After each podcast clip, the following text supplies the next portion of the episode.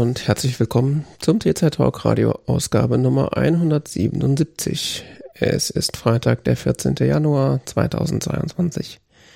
Mein Name ist Jan David Gude und mit mir im Studio wie immer Johannes Heimann. Hi.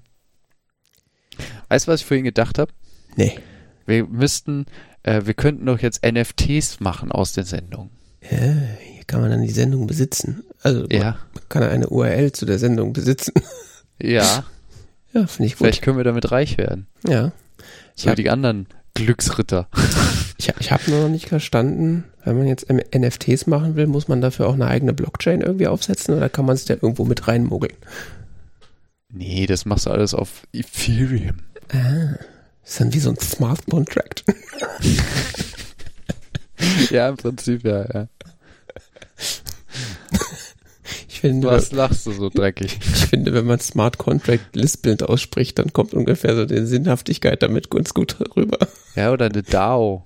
Da, warte mal, das, was, das habe ich, was war das Hast du nochmal? noch nicht den neuen CAE gehört? Doch, deswegen habe ich das ja schon mal gehört, aber ich habe ja vergessen, was das war. was war das nochmal? Ja, das sind die Blockchain-organisierten Unternehmen. Ja? Die heißen DAO? Was heißt das nochmal? Dezentralisierte autonome Organisation.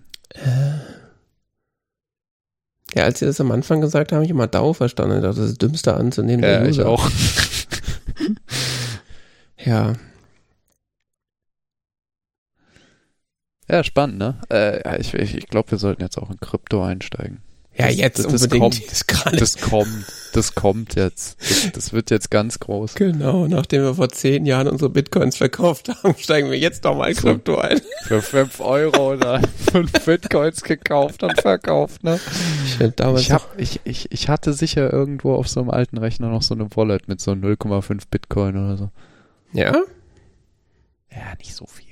Ich sagen 0,5, das wäre 0,05 vielleicht oder 0,05. 0,5 wäre ein Neuwagen. Ja, nee, es war schon nicht wenig. Das ist auch schon ewig her. Ich hab die Wallet nicht mehr. Weil es war damals. Was willst du mit dem Scheiß? Ja, nee, die Wolle, die ich hatte, äh, da habe ich dann einfach, äh, Kon konnte ja keiner ahnen, dass das so ein großes Ding wird im, im Darknet. ja. Ich hatte die Wolle, die ich habe, habe ich dann irgendwann leer gemacht, äh, indem ich den Rest an netzpolitik.org gespendet habe. Hm. Das waren Ich glaube, irgendwie, ich hab's bei Coinbase verkauft oder so. ja, das war so lächerlich wenig, dass ich dachte, so, pff, das lohnt den Aufwand nicht, das zu verkaufen. Das war irgendwie so zwei ich Euro hatte, wert. Ich hatte letztens noch in diesem Coinbase-Account noch so 5 Euro. Also ich hatte in meiner Erinnerung 5 Euro in Bitcoin. Mhm. Das war ganz angenehm letztens, als ich reingeguckt habe und es waren irgendwie 20 Euro. Das war schon, Hm. dachte ich schon so, hu, ich bin Investor. Gerade noch Das mach ich auch mal mit bei diesem Krypto-Bubble. ich jetzt richtig dick Kohle gemacht hier. Ja. Die, die äh, gewinnen. Ich hatte, ich hatte so gedacht, so 5 Euro, ah, lässt liegen, ne? Lässt du liegen, guckst mal so in ein, zwei Jahren rein, so mal gucken. Also, ja, hat sich gelohnt. großen Reibach gemacht. Ja. Ja, ganz Du dick. hast dein Geld vervierfacht. Wenn du das erzählst, äh, musst du nur sagen, das darfst nicht sagen, dass es 5 Euro waren. Äh, ich habe mein Investment im Kryptobereich vervierfacht. Und dann bin ich ausgestiegen. Ich habe das ganz kalt gehalten die ganze Zeit. Ich habe mich gar nicht verrückt machen lassen. Hodel, hodel, hodel. ja, ja. Und dann gerade rechtzeitig ausgestiegen. Ja, gerade zum Peak, ja. Ja. Kurz vorm Crash. Also zum, wenn ein Dip kommt, sollst du kaufen, beim kurz vorm Crash verkaufen. Ah ja. Traumhaft schön, ja. Ja, nee, da bin ich dafür. Machen wir NFTs, äh, machen wir NFTs zu jeder Sendung und äh, da können wir auch äh, Merch machen in Form von NFTs eigentlich. Was? Mal, ja, mal so ein Foto von so einem T-Shirt Ah, ach und das so, kann man dann okay. besitzen. Also, wie ein echtes T-Shirt, nur als Link. Du meinst den Link auf das Foto von einem T-Shirt. Richtig. Wow. Geil. Mhm. Und dann machen wir unsere eigenen Yachtpartys, wo man noch reinkommt, wenn man so ein NFT gekauft hat.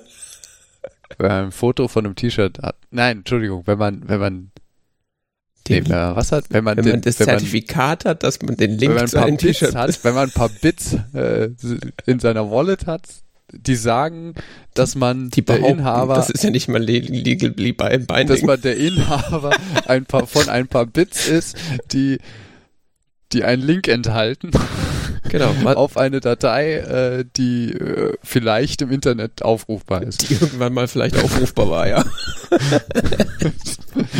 Und die Oh natürlich Mann. nicht legally binding ist, weil das ist ja vom, mit dem Staat, wenn wir nichts zu tun haben.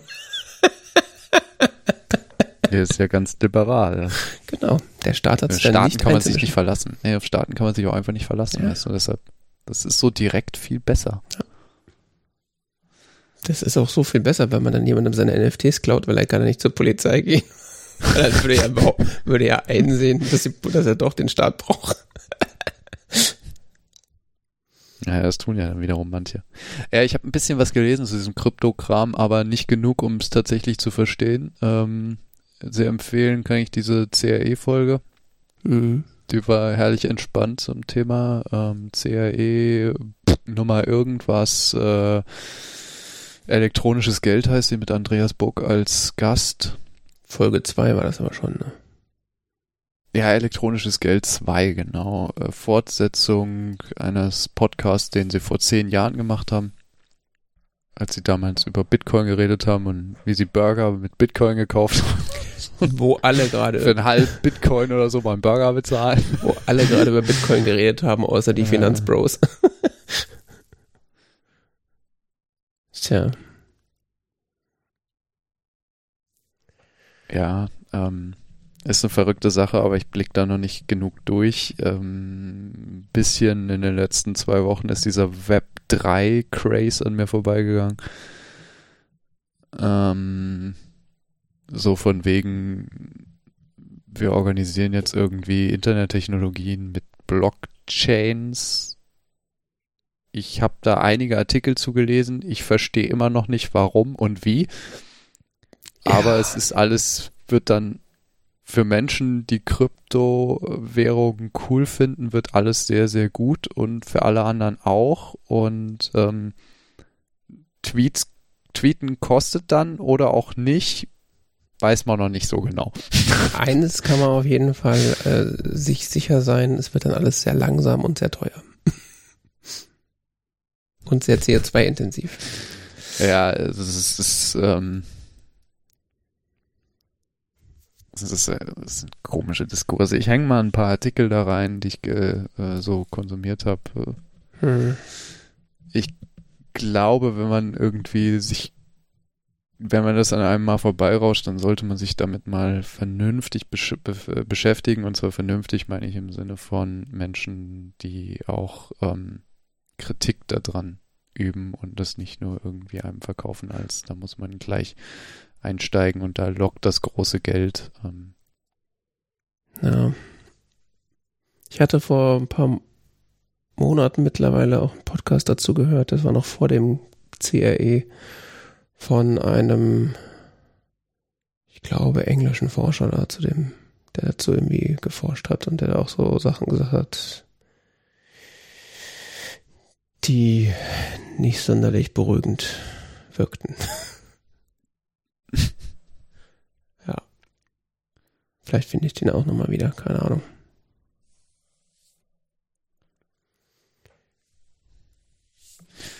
Nun gut, ähm,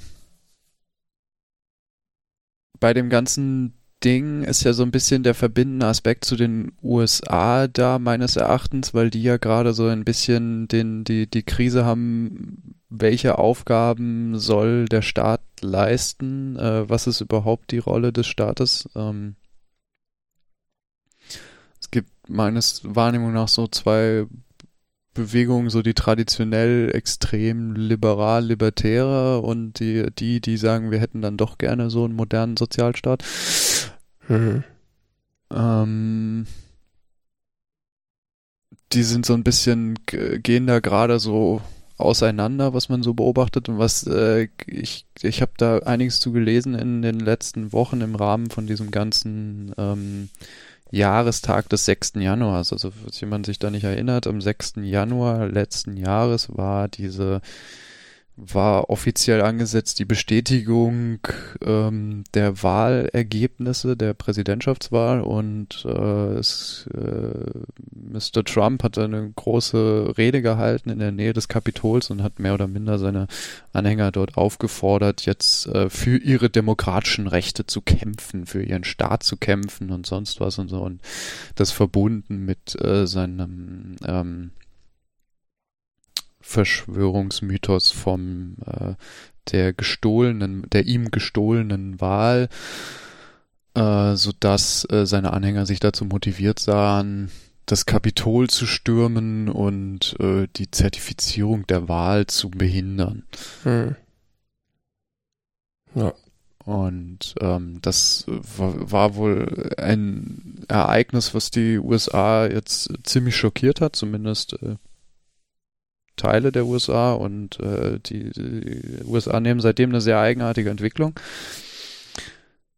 Ähm, oder ihre vorher schon geschehene eigenartige Entwicklung wird immer eigenartiger.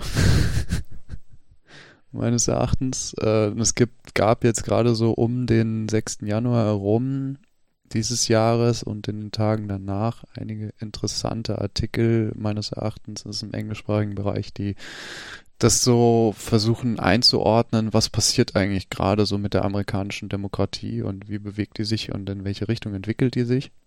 Mhm. Ähm, und die wollte ich hier mal jetzt nicht einzeln vorstellen, sondern ich wollte es nur erwähnen. Ich werde die in die Shownotes hängen. Und äh, vielleicht, wenn man mehr so auf Hören steht, äh, gab es auch einen interessanten Podcast von der New York Times Daily. Mhm. Die haben drei Folgen gemacht, die äh, sehr interessant waren. Ähm, die erste Folge war, äh, was habe ich noch nie gehört, die haben ein FBI-Verhörprotokoll. Mhm. Ähm, das F FBI hat drei also sie sagen zumindest zu dem Zeitpunkt waren es drei, drei Protokolle äh, veröffentlicht von Gesprächen mit Menschen, die an diesen Riots im und am Kapitol beteiligt waren. Mhm. Und die haben das mit Voice-Actern äh, nachgesprochen, dieses mhm. eine Protokoll, zumindest Ausschnitte davon. Ja. Und das war sehr interessant. Ähm, die zweite Folge haben sich mit Liz Cheney unterhalten, der Tochter von Dick Cheney, glaube ich. Auf jeden Fall äh, so quasi die, in Anführungszeichen, letzte standhafte Republikanerin in der Partei. Die letzte integere Person da, ja. Kennst du? Äh, ich habe das schon mal gehört, dass sie so eine der letzten ist, die noch irgendwie okay. nicht dem Faschismus frönt. Ja, die ist eine der äh, letzten prominenten, äh, prominenten Republikanerinnen, die ähm, noch sich offen, offen gegen Trump stellen. Mhm. Und vielleicht da drin die populärste oder bekannteste. Ähm, sie ist, glaube ich, wenn ich es richtig mitbekommen habe, die einzige, die dafür gestimmt hat, Trump zu impeachen mhm. von den Republikanern. Ja, ja, stimmt. Daher, daher habe ich den Namen im Kopf. Ja. Mhm ähm, als Folge dieses, äh, sie wollten ja Trump noch impeachen als Folge von diesem 6. Januar-Ding. Ja. Was dann gescheitert ist. Aber es gab zumindest eine Abstimmung darüber und sie war die einzige Republikanerin, die dafür gestimmt hat. Ja. Und das, äh, mit der haben sie ein Interview geführt. Das war total spannend äh, dieses Gespräch, weil es auch meines Erachtens hervorragend geführt wurde von diesem New York Times Journalisten. Äh, total faszinierende Fragen gestellt, ein sehr angenehmes Gespräch. Mhm. Ähm, ihre Perspektive war spannend und wo sie halt auch dann teilweise einfach nicht mehr weiter wusste. So richtig gemerkt hat, so wenn sie jetzt irgendwie frei redet, dann äh, muss sie gerade ihre gesamte Partei in die Pfanne hauen. Mhm. das war schon heftig. Ähm, und die dritte Folge ist dann äh, so ein Gespräch über den, den Status der amerikanischen Demokratie. Und ihre Entwicklung ist auch sehr hörenswert. Also die drei, diese drei Podcast-Folgen, die gehen jeweils, glaube ich, so eine halbe, dreiviertel Stunde oder so, sind sehr hörenswert. Mhm. Ja, interessant. Ich habe äh, auch einen Podcast gehört, der jetzt nicht direkt was damit zu tun hat, aber indirekt irgendwie schon. Und zwar äh, hat ja Katharina Noko in diese Gesprächsreihe oder Podcastreihe das Denkangebot. Und da gab es eine Folge über sogenannte Gotteskrieger.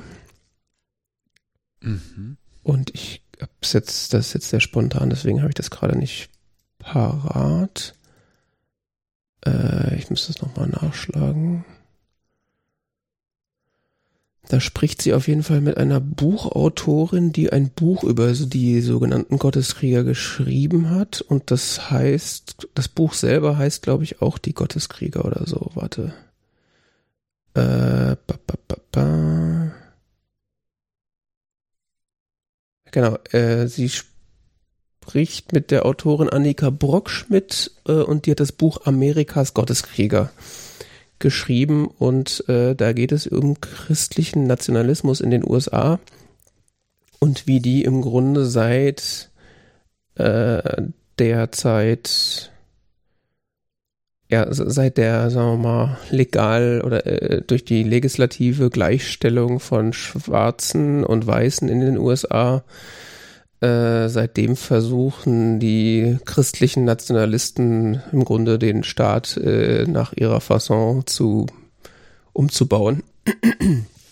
Und das spielt da ja äh, in letzter Konsequenz auch mit rein, dass so Leute wie Trump an die Macht kommen und ja, ist ein Aspekt. Ja, äh, ja das, da muss ich gerade dran denken. Und das war auch extrem interessant, weil da, weil sie da halt auch sehr viele so, äh, ja, also ich das ist ja im Grunde schon seit Jahren so ein Running Gag, die, Christ, das, die christlichen Nationalisten in den USA. Äh, das, die hatten ja, glaube ich, so mit einen, ihren ersten Höhepunkt mit der Tea Party als. Unterkategorie sozusagen oder als Untergattung in den, äh, bei den Republikanern. Und da war das ja schon, also ich meine, es gibt ja hier, wenn er den, der Film, äh, wie heißt der denn? Mit den Nazis auf dem Mond. Äh, ja, ich weiß, was du meinst, aber ich komme auch gerade nicht auf den Titel. Ähm, Iron Sky hieß der. Ja. Da, da also gibt es ja auch so Leute, dann, da, da ist dann in dem Film, spielt, spielt in so einer fiktionalen Zukunft, wo Sarah Palin, die damalige Leaderin der, der, der Tea Party, dann Präsidentin geworden ist und so Scherze. Also eigentlich so eine. Ah, die ist auch über irgendwas gestolpert, gell? Sarah Palin. Ich weiß es nicht mehr, die war dann irgendwann weg vom Fenster, aber die war ja so im Grunde so ein Trump-Vorreiter, so nicht vor, also Trump ist ja an sich kein christlicher Nationalist, der macht sich die christlichen Nationalisten ja nur zunutze sozusagen.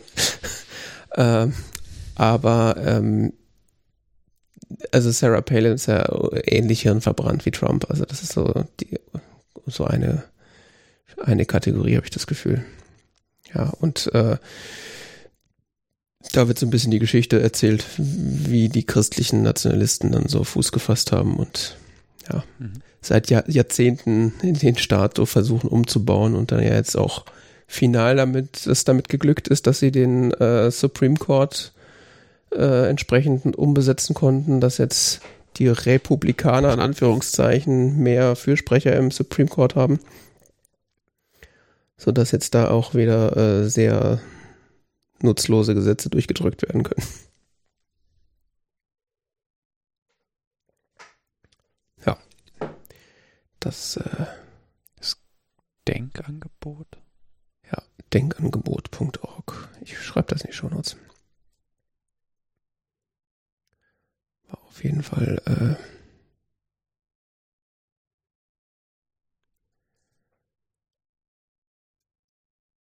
nett, nette Geschichte. Mhm. Genau.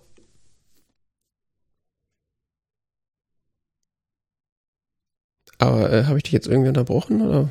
Nee, ich wollte nur darauf hinweisen, dass das halt eine interessante ähm, ein, ein interessante momentan das Geschehen ist und äh, das, das vielleicht nicht so viel hier davon mitbekommt, wenn man nur so deutsche Medien liest. Ja. So kommt ein bisschen drauf an, welche. Es ist ein bisschen unterschiedlich, die Berichterstattung. Äh, zum Beispiel die Taz hat auch, glaube ich, Features dazu gehabt. Äh, weiß ich aber gerade nicht. Es gab eine interessante Perspektive aus Kanada, die ich gelesen habe, ein Autor äh, letzten Endes dazu gemeint hat, also Kanada muss sich jetzt schon vorbereiten darauf, eventuell politische Flüchtlinge aufzunehmen und so. Und äh, sollte seine Position dazu äh, früh festmachen, wie ob sie das quasi auch vielleicht eventuelle Repressalien der USA dann äh, tolerieren würden, um politisches Asyl an zum Beispiel hohe demokratische Politiker zu äh, gewähren und äh, weil man eigentlich davon ausgehen muss, dass äh, Trump die nächste Wahl gewinnt. Hm. Ja, ich hatte auch irgendwie, äh, ich glaube auch mitbekommen, dass schon zu Trumps äh, Amtszeit selber irgendwie so die Auswanderungen nach äh, Kanada irgendwie sehr in die Höhe geschossen sind. Das weiß ich jetzt nicht, aber es, also es gibt wirklich viele amerikanische Politologen und, und kluge Denker, die, die sich wirklich Sorgen machen um die Zukunft der amerikanischen Demokratie. Ja. Und äh, die äh, sagen, die nächsten Jahre könnten da echt bedenklich werden im Sinne von, dass eventuell die ähm, republikanische Partei das, das, das demokratische System in den USA umbaut hin zu so einem autoritären Staat wie zum Beispiel Ungarn oder so. Hm. Ja, ich meine, es ist ja auch. Das vielleicht irgendwann mehr Ähnlichkeit mit einer Diktatur als eine Demokratie hat. Ja, ich meine, das ist ja auch im Grunde schon so ein Running Gag seit Jahren, dass die Republikaner eigentlich immer mehr versuchen, den, den demokratischen Prozess äh, zu verkomplizieren, beziehungsweise ihn halt für ihre nicht, die, die Leute, die sie nicht wählen, schwieriger zu machen. Das ist ja ja, das haben sie ja jetzt gerade im, im, in diesem Jahr, seitdem Trump die Wahl verloren hat, wird, ist die Republikanische Partei ja quasi zur Partei der sogenannten Big Lie geworden. Und die Big Lie ist ja diese Verschwörungsmythos, dass äh, die, die letzte Wahl irgendwie gefälscht und beeinflusst war und, und nur deshalb äh, Trump äh, verloren hat. Und ähm, deshalb müssten jetzt dringend die Wahlgesetze geändert werden, damit bei der nächsten Wahl das nicht wieder passieren kann. Mhm. Und teilweise wurden da äh, absurdeste Dinge ähm, zumindest diskutiert, bis hin so weit, dass in Arizona, was glaube ich, wo diskutiert wurde, dass äh, dass das Parlament von, von Arizona ähm, selber bestimmen kann, wie der Wahlausgang war. es war ein Gesetzesvorschlag, der tatsächlich von einem Republikaner dort ins Parlament eingebracht wurde, äh, dass man ja der eigentlichen Wahl nicht mehr trauen könnte und dass wenn wenn das Ergebnis äh, nicht vertrauenswürdig ist, dann beim äh, bei der nächsten Wahl, dass dann das Parlament von Arizona einfach entscheidet, welcher Kandidat gewonnen hat. Das und das Parlament ist ganz klar republikanisch dominiert dort. Stabil republikanisch dominiert. Krass. Das ist schon, also, wow. Hm. Dass sowas überhaupt offen diskutiert wird, ist schon krass. Also. Ich frage mich auch, ob sowas äh, rein rechtlich möglich wäre, weil es sieht, also ich weiß ja nicht, wie es mit der amerikanischen das Verfassung aussieht, das, ob die ist sowas bei der Präsidentschaftswahl ein bisschen schwierig. Weil es gibt gewisse Regeln, die quasi existieren, aber die existieren mehr so abgeleitet. Ähm, an sich sind die Bundesstaaten relativ frei da drin, wie sie die Präsidentschaftswahl organisieren, aber auch nicht hundertprozentig. Es ist so ein bisschen in der Schwebe. Hm. Die Verfassung wird da nicht so ganz genau, aber das ist auch nicht, sie sind auch nicht eigentlich dann de facto auch nicht völlig frei. Hm. Tja. Halt Was sie auf jeden Fall gemacht haben in vielen ähm, Bundesstaaten ist, dass sie die Wahlgesetzgebung insofern geändert haben, dass sie äh, Wahlkreise geändert haben in ihrem zu ihrem Vorteil, also dieses Gerrymandering, wie man oder Gerrymandering, wie man das nennt. Ja. Ja, das machen sie ja das ist schon seit Jahren am laufenden Band. Ja, aber das haben sie jetzt nochmal heftiger gemacht. Dann dieses, äh, dass sie Wahloffizielle ausgetauscht haben, zum Beispiel der, äh, wie hieß er? Ich habe seinen Namen vergessen, in Georgia, der, der sich da ganz klar gegen Trump gestellt hat und gesagt hat, es tut mir leid, es gibt hier nichts äh, an Wahlfälschung, Wahlbetrug, es gibt keine Mhm. Hinweise darauf, ich kann das nicht, muss, muss das verifizieren hier als Offizieller. Ähm, der wurde inzwischen abgesägt und gegen treuen Republikaner ausgetauscht. Ähm, das ist in anderen Bundesstaaten auch passiert, dass äh, da entsprechende Stellen ausgetauscht wurden gegen äh, Treue. Ähm, es wurden Wahllokale geschlossen, Mhm. so dass es in bestimmten Teilen von Wahlkreisen und so schwieriger wird zu wählen, teilweise bis hin vielleicht sogar zu unmöglich wird zu wählen, weil es einfach zu wenig Wahllokale für zu viele Wähler gibt. Ja.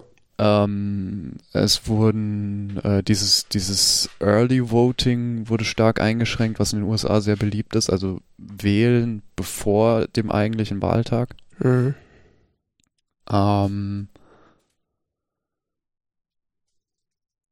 und es wurde in manchen Bundesstaaten auch so Sachen eingeführt, wie dass äh, die, die, die Wahlauszählung dann ganz eng beobachtet werden darf von äh, den Parteien oder teilweise nur einer Partei, wenn ich es richtig verstanden habe oder so. Oder es sehr eigenartige Gesetze auf jeden Fall, wo dann ähm, die, die das äh, streng, äh, die, quasi die, die Wahlauszählung bis hin zu behindern dürfen. Was so, Stop the count. Okay. Ja, ja, ja, genau. Also dieses Stop the Count tatsächlich dann auch in Gesetze gegossen und, und so und, und einfach.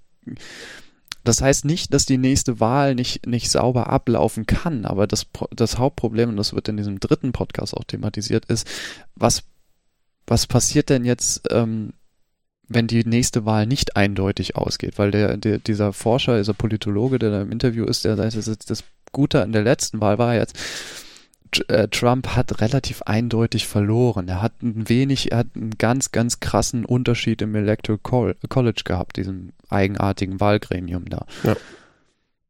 Und ähm, hatte auch so und so viele Millionen mehr Stimmen und sonst was. Aber was, äh, was ist das, das Bild, was er dann zeichnet? Was ist denn, wenn es nächstes Jahr, ähm, äh, bei der nächsten Wahl, nicht nächstes Jahr, nicht bei der nächsten Wahl, ähm, an einem Bundesstaat hängt? Mhm. Und dieser Bundesstaat ist ein republikanisch dominierter. Ja. Oder es hängt in einem Bundesstaat irgendwie an 10.000 Stimmen. Mhm. Das ist quasi das Problem von 2020 all over again. Und, ja, aber noch viel krasser, weil Ja. da waren ja tatsächlich etliche Staaten, die dann schließlich für einen entschieden wurden, aber was äh, für, für beiden entschieden wurden und damit eine deutliche Mehrheit gegeben haben. Aber was ist, wenn es, ähm, ja, wie gesagt, nur ein einziger Staat ist? Ja. an dem es hängt und ähm, dann irgendwelche Offiziellen plötzlich unter sehr starken Druck geraten. Und äh, die Situation ist halt jetzt eine ganz andere. Und dann könnte es passieren, dass, äh, egal wie es dann ausgeht, die jeweils andere Seite das dann das Urteil nicht akzeptiert. Und Ja. völlig wurscht, ob es jetzt demokratisch oder republikanisch ist, in wessen Favor es dann entschieden wird. Ja, das mag man sich gar nicht ausmalen. Das war ja, das war ja jetzt 2020 schon absoluter Mumm, absoluter Mummenschanz eigentlich. Ja, und die Situation ist seitdem noch viel aufgehitzter geworden und viel krasser und viel äh, heftiger. Und es gibt auch in den Artikeln, die ich verlinke, gibt es auch Überlegungen, wie könnte das jetzt tatsächlich aussehen, dass die Situation krasser wird und sonst was. Also unwahrscheinlich ist laut den meisten Überlegungen sowas wie so ein richtiger Civil War, wie man im 19. Jahrhundert gesehen hat. Eher unwahrscheinlich, wahrscheinlicher ist aber trotzdem äh, viel Gewalt auf den Straßen und äh, eventuell auch so bewaffnete Gruppen, die eventuell in Regionen äh, um sich ziehen und äh, vielleicht die Ordnung an sich reißen, lokal oder so. Oder ähm, was man auch bedenken muss, dass solche ähm, Milizias, also ich weiß nicht, wie man sowas, so Kampfsportgruppen, bewaffnete Kampfsportgruppen, also Menschen, die irgendwie äh, ihr Hobby da drin sehen, äh, sich militärisch auszustatten, Militärtaktiken in ihrer äh, Freizeit zu üben und äh, auch äh, militärische Waffen zu besitzen, ähm, die sich zu Gruppen sammeln und da drin den, den, den Staatsumsturz üben. Äh, Mhm. Die haben sehr starken Zulauf in den letzten Jahren. Ja, und die waren, waren ja auch schon USA. am, äh, am 6. Januar-Event waren ja, waren ja auch schon diverse Leute von äh, Ja. zugegen. Ja, wobei die gar nicht die aggressivsten waren, was die Studien sagen. Ne? Die, Ag- das, das Bedenkliche an diesem Tag war ja, dass die aggressivsten Leute diejenigen waren, die vorher am wenigsten aufgefallen sind. Mhm. Also die, äh, es gibt einen, der hat irgendwie mit einem, mindestens einen, der hat irgendwie mit einem Feuerlöscher auf einen Polizisten eingedroschen und so, völlig vorher, ohne jeden, jede polizeiliche Ja, was Äh, halt so jahrelange Radikalisierung in Facebook-Gruppen halt so macht, ne? Ja, und deshalb ist dieser erste Podcast so interessant, weil es genau da um jemanden geht, der irgendwie auch innerhalb von ein paar Monaten oder so plötzlich äh, von einem, der sich selber als Demokrat begriffen hat oder als Anhänger der Demokratischen Partei, äh, zu jemand wird, der äh, äh, am Sturm aufs Kapitol beteiligt ist und auch selber ins Gebäude gelangt ist und so. Krass.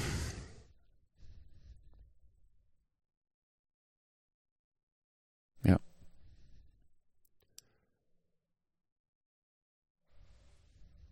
Okay. Dann kommen wir zu was Unpolitischem, Ja. Unbefangenes, etwas Reines, Unbeflecktes. Brot. Kommen wir zur Küchenecke. Oh, du hast es sogar genannt, Küchenecke. Ja, natürlich. äh, es gab ja äh, so, ich wollte gerade sagen, in der letzten Pandemie, das stimmt ja nicht, äh, in der, Der letzten. im, im letzten, so, äh, im vorletzten, so, oder im ersten sogenannten Lockdown gab es ja äh, den äh, allgemeinen Trend, irgendwie selber Brot zu backen. Mhm. Hast du da irgendwie mitgemacht oder so? Hast, oder vorher schon mal? Ich, ich habe mir vor ein paar Monaten mal so das Ziel gesetzt, da einzusteigen, aber ich habe mich noch nicht so richtig getraut. Hm. Ich habe nämlich mal vor einiger Zeit mal ein Brot gebacken und das war mehr so ein Stein und seitdem bin ich so, Hm. ich werde was scheu. Ja. so. Äh, Ich habe äh, dann, als überall die Hefe knapp war, das ist ja auch noch, wenn man zurückdenkt, das kann man auch nicht glauben. Hefe und Klopapier war, war rar. äh, als, Klopapier ist hier schon wieder ausverkauft. wirklich? Ja, zumindest ge- vorgestern. War Im Supermarkt keins zu kriegen. Komplett leeres Regal. Was machen die Leute? Ja, soweit ich weiß, gab es aber auch Lieferschwierigkeiten beim Hersteller. Ah, ist wieder, ist wieder, einer der wichtigsten Hersteller jetzt wegen. Ist wieder so ein Schiff in, diesem Kanal da mit Nee. Klopapier stecken geblieben. Äh, Ich habe tatsächlich in, der, in dieser ersten K- Brotbackwelle äh, so ein bisschen mitpartizipiert oder habe es versucht. Gab es auch so eins, zwei nette Brote, die dabei rausgekommen sind. Äh, hab das dann aber irgendwie für langweilig befunden oder so. Ich weiß es nicht. Ich habe es dann irgendwann wieder gelassen. Äh, auch weil äh, der Bäcker, den wir um die Ecke haben, eigentlich ganz gutes Brot macht. Und Ja, das ist auch bei mir das Problem. Ich habe, es gibt hier ähm, Edeka ein so ein kleines Regalchen, was hier rumsteht. Da gibt's so, das ist äh, Bio, Bio, Bio Brot. Mhm. Äh, die machen halt äh, klassische lange Teigführung äh, ohne Hefe, ein reines Sauerteig. Mhm. Und das, das ist großartig. Also. ja, Und da denke ich immer so, sollen die Profis mal machen? ja, und jetzt habe ich halt äh, in meinem letzten Urlaub vor, vor vom Jahreswechsel ein bisschen Zeit gehabt und da dachte ich, probiere ich das mal wieder aus, weil ich irgendwie Bock drauf hatte. Mhm. Ich hatte das auch mit dem Sauerteig mal probiert, aber das hatte, hatte irgendwie nicht so, ist nicht so, hat nicht so funktioniert. Und äh, dann dachte ich, ja gut, so zwei, zwei Corona-Wellen später probierst es einfach nochmal. Und habe mir dann äh, wieder versucht, einen Sauerteig selber anzule anzusetzen und äh, habe dann wieder angefangen, ein bisschen damit zu backen und äh, habe jetzt die letzten paar Wochen tatsächlich geschmacklich sehr, sehr nette Brote dabei rausbekommen. Ähm, ich habe aktuell noch so ein bisschen das Problem, eine ordentliche Form zu bekommen. Also die, mhm.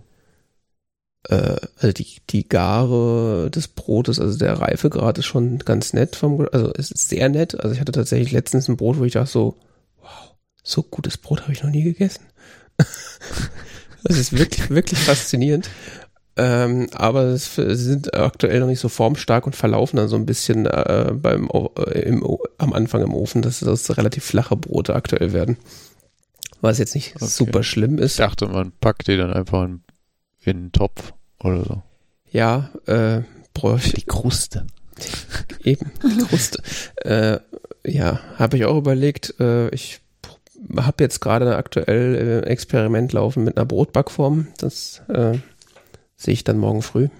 Wie ist das? Für den Ofen, oder? Oder also, was meinst du, Brotbackst du so ein Körbchen, so zum, zum fürs Gehen oder so ein. Ja, so ein Körbchen habe ich auch, aber den tust du ja nicht in den Ofen. Das ist ja. Äh, ja, eben. Äh, ich habe so eine, ich wollte mal so eine, äh, wir haben so eine Kastenbackform. Äh, ah, wollte ja, wollt ich ja, mal genau. ausprobieren, wie das Brot da drin wird. Ja. Ähm, genau. Und äh, ja, da muss man, also ich habe vor allen Dingen jetzt die letzten Tage und Wochen gemerkt, dass man äh, gerade auch was so den Sauerteig angeht und was auch die Ver also die Verarbeitung von Teig, der mit Sauerteig versetzt wurde, ist halt im Zweifelsfall ganz anders als mit normalem Hefeteig, weil er sich auch ganz anders verhält irgendwie und vor allen Dingen äh, so, also ich habe gemerkt, man braucht da so ein Gefühl für äh, so strikt nach Rezept irgendwas zu machen, das bringt im Zweifelsfall nichts, weil dein, deine Temperaturen sind anders, dein, He dein Sauerteig ist im Zweifelsfall anders. Also es ist alles so ein bisschen schwierig, sowas nach so einem Rezept zu machen. Ich habe da jetzt zwar mal so ein Rezept verlink, äh, verlinkt, äh, an, dem, an dem ich mich gerade so ein bisschen Freestyle entlanghangle. Mm. Ähm, das ist auch super detailliert und äh, vor allen Dingen genau beschrieben, tatsächlich mit sogar mit, mit wie die Raumtemperatur sein muss, äh, die Wassertemperatur von dem Wasser, was man dem, dem Mehl hinzugibt und so weiter. Äh, ja. Das habe ich gar nicht erst versucht, das genau einzuhalten, weil ich habe kein Thermometer.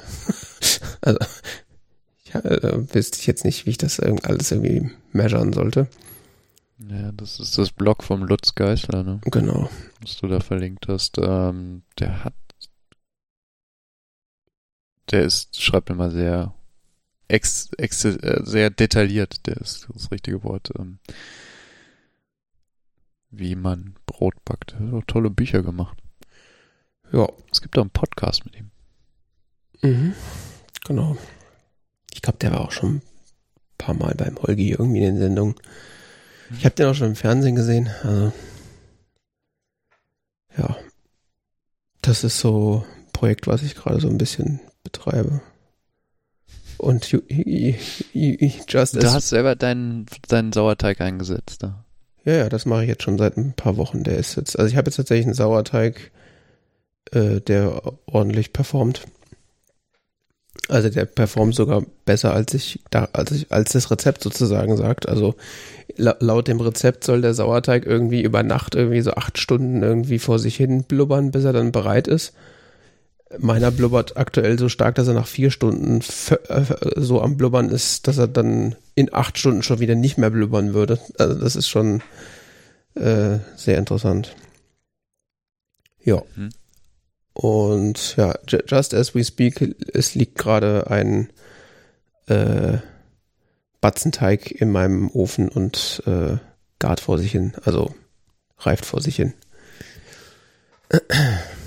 Jetzt noch irgendwie ein, zwei Stunden, bis ich ihn dann heute Abend äh, über Nacht in den Kühlschrank tue und dann wird am Morgen gebacken.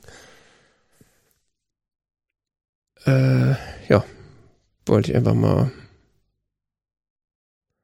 anmerken, dass ich das gerade mache und äh, weiter in der teigverarbeitenden den, äh, Handwerkskunst äh, habe ich auch das mit dem Pizzabacken mal ausprobiert. Ähm. Und das Thema, finde ich, ist auch relativ äh, verwandt. Ach, das ist so Wissenschaft, Pizza backen. Ja, es ist relativ äh, verwandt miteinander, weil ich finde, so Pizza backen ist eigentlich auch nur wie Brot backen, nur halt mit Belag schon drauf. ja, äh, ich habe relativ viel Pizza-Erfahrung in den letzten Jahren gesammelt, weil mein Arbeitgeber einen Pizzabackofen hat. Meine auch interessant. Verrückt, ne? Dein neuer, aber du hattest ja jetzt wegen Pandemie noch nicht die Gelegenheit, äh, den in Aktion zu sehen, diesen Ofen. Ja. Ich habe ihn ausgiebig getestet. Es ist schon eine Wissenschaft, Pizza. Ja. Aber es ist auch mit einem guten Ofen, äh, äh, wird es auch gute Pizza und äh, geht auch deutlich mehr Belag, als man denkt. Ja, meine Erfahrung bisher ist auf jeden Fall so, äh, dass der Teig so 90 Prozent der Pizza ist. Also wenn jetzt nicht irgendwie äh, die, die schlechteste Soße der Welt ausdenkst und äh, irgendwie noch einen salzigen Kram oben drauf machst, dann äh, wenn das, wenn der, wenn der Teig ordentlich ist, dann wird's eigentlich auch eine, eine nette Pizza. Ja. Und deswegen finde ich, ist, ist, der, ist der Vergleich so zum Brotbacken auch so nah, weil wenn mhm. es äh, ordentlich Aroma gekriegt hat, der Teig, dann äh, ist im Zweifelsfall das Ergebnis auch ganz gut. Und äh, ja, wobei es äh, dann auch so zwei Glaubensrichtungen gibt. Also die einen, die mehr so auf dicke Teige stehen, die anderen, die mehr so dieses Knusprige mögen. Ne? Ja, das stimmt. Ja. Das mit der dicken Pizza habe ich noch nicht ausprobiert, aber da habe ich auch ein Rezept, was äh, muss ich mal gucken. Ich habe am Wochenende versehentlich eine dicke Pizza. das war nicht so ganz so geplant. Irgendwie.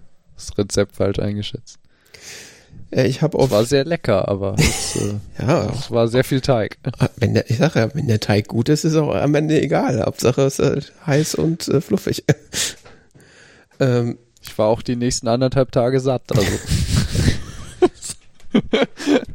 Äh, ich habe halt äh, da so ein so ein YouTube-Channel, den ich relativ regelmäßig gucke, der heißt Kein Stress kochen. Das ist so ein sehr laid-back äh, Österreicher, der im tiefsten Akzent. Äh, ja, ja, ich okay, Österreich. Also ich, ich habe nämlich kurz reingehört und war nicht so sicher. Hm, Österreich? Vielleicht Bayern, aber eher Österreich. Ja, ja, der, ja. der ist Österreicher okay. und äh, am Anfang dachte ich auch, das ist Satire, aber der redet wirklich so. Aha. Und äh, der hat mir schon ganz viele Sachen äh, beigebracht. Ich habe auch mal eine Lasagne von dem nachgemacht, war auch sehr nett.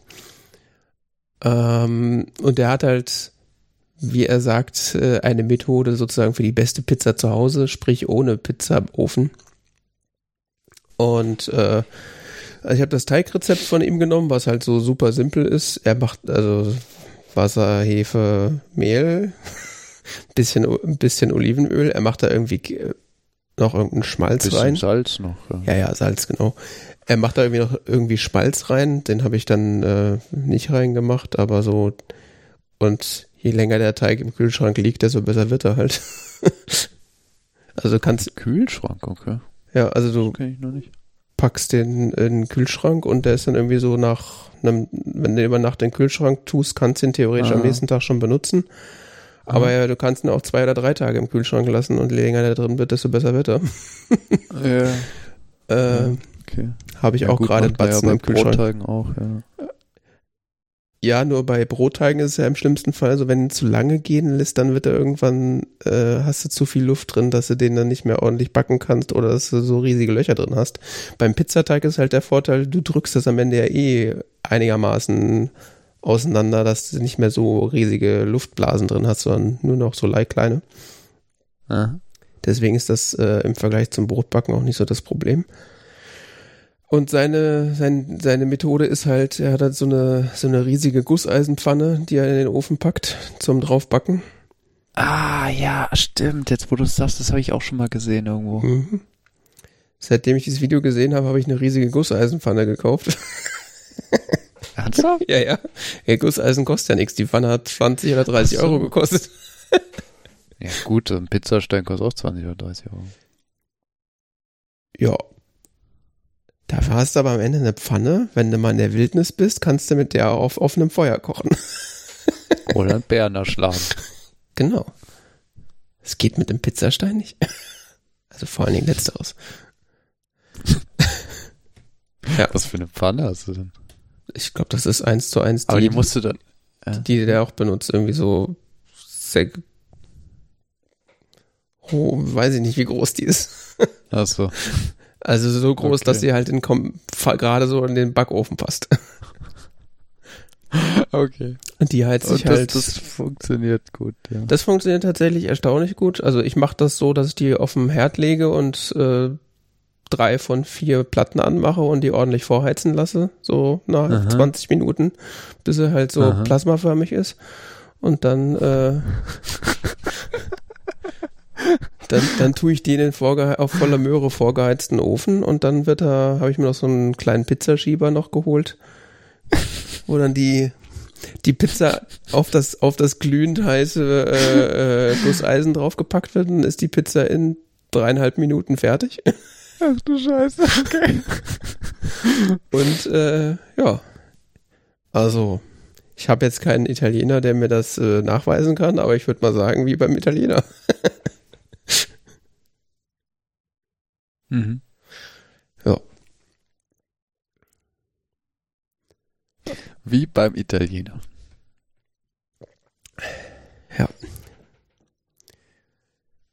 Genau.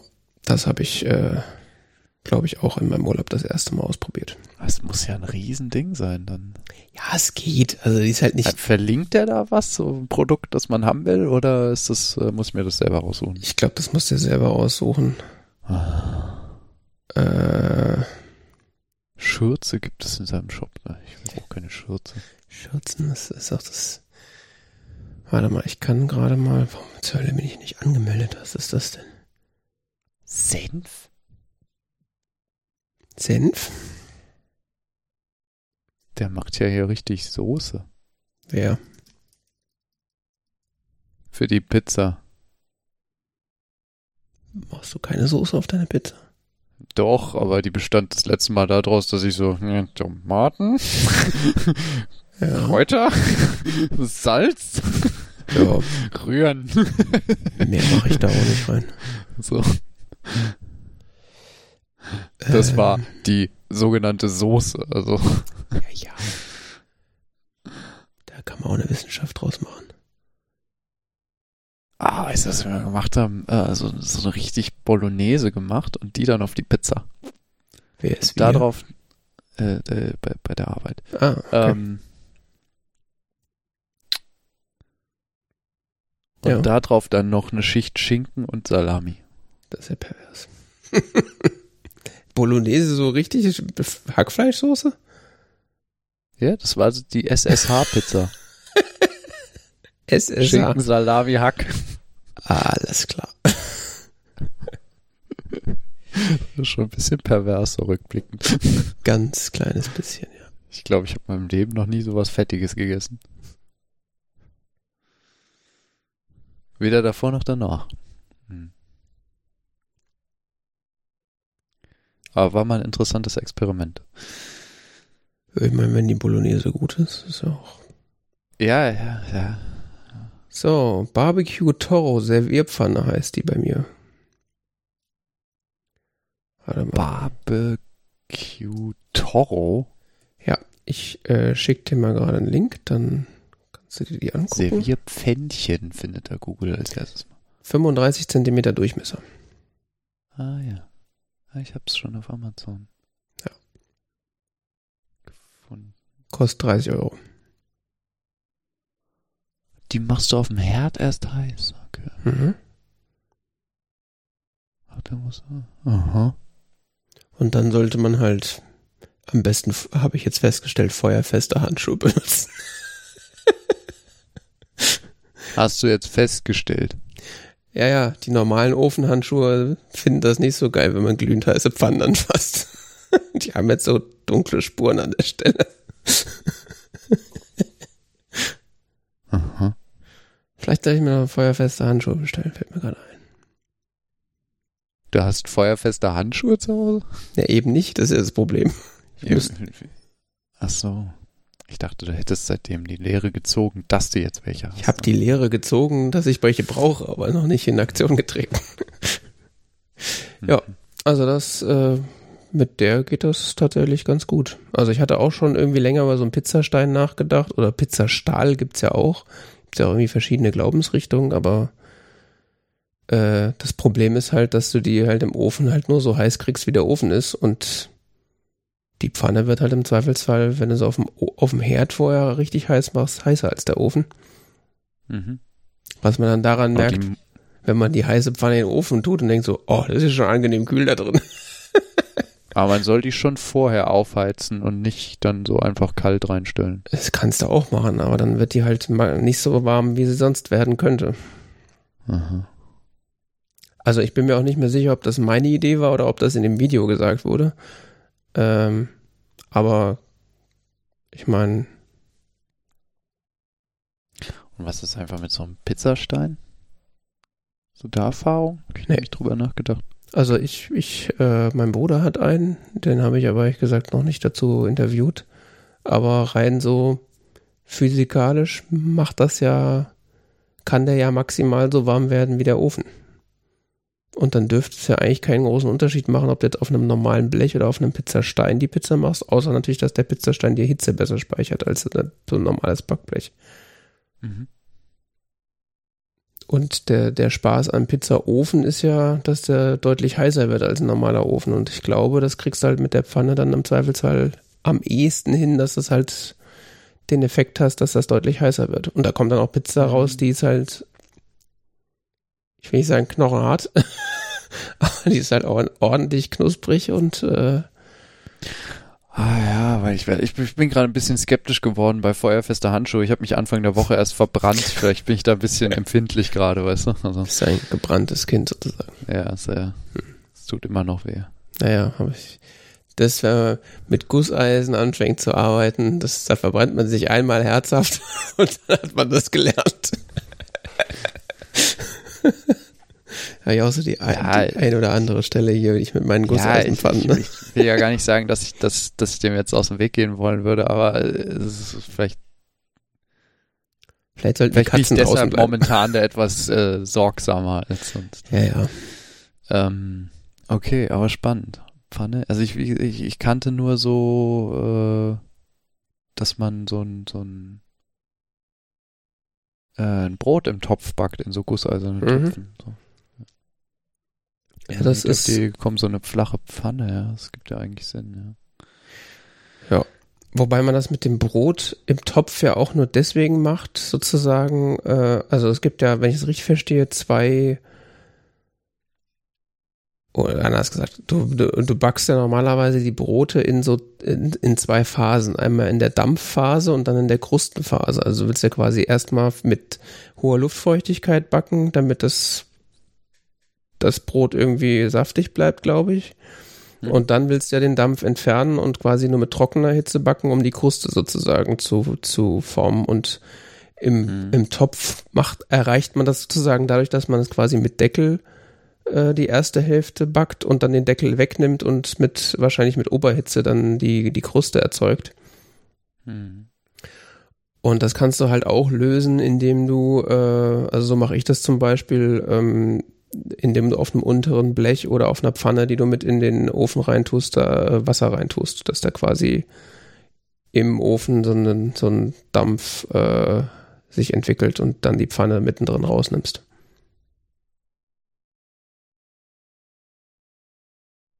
Mhm.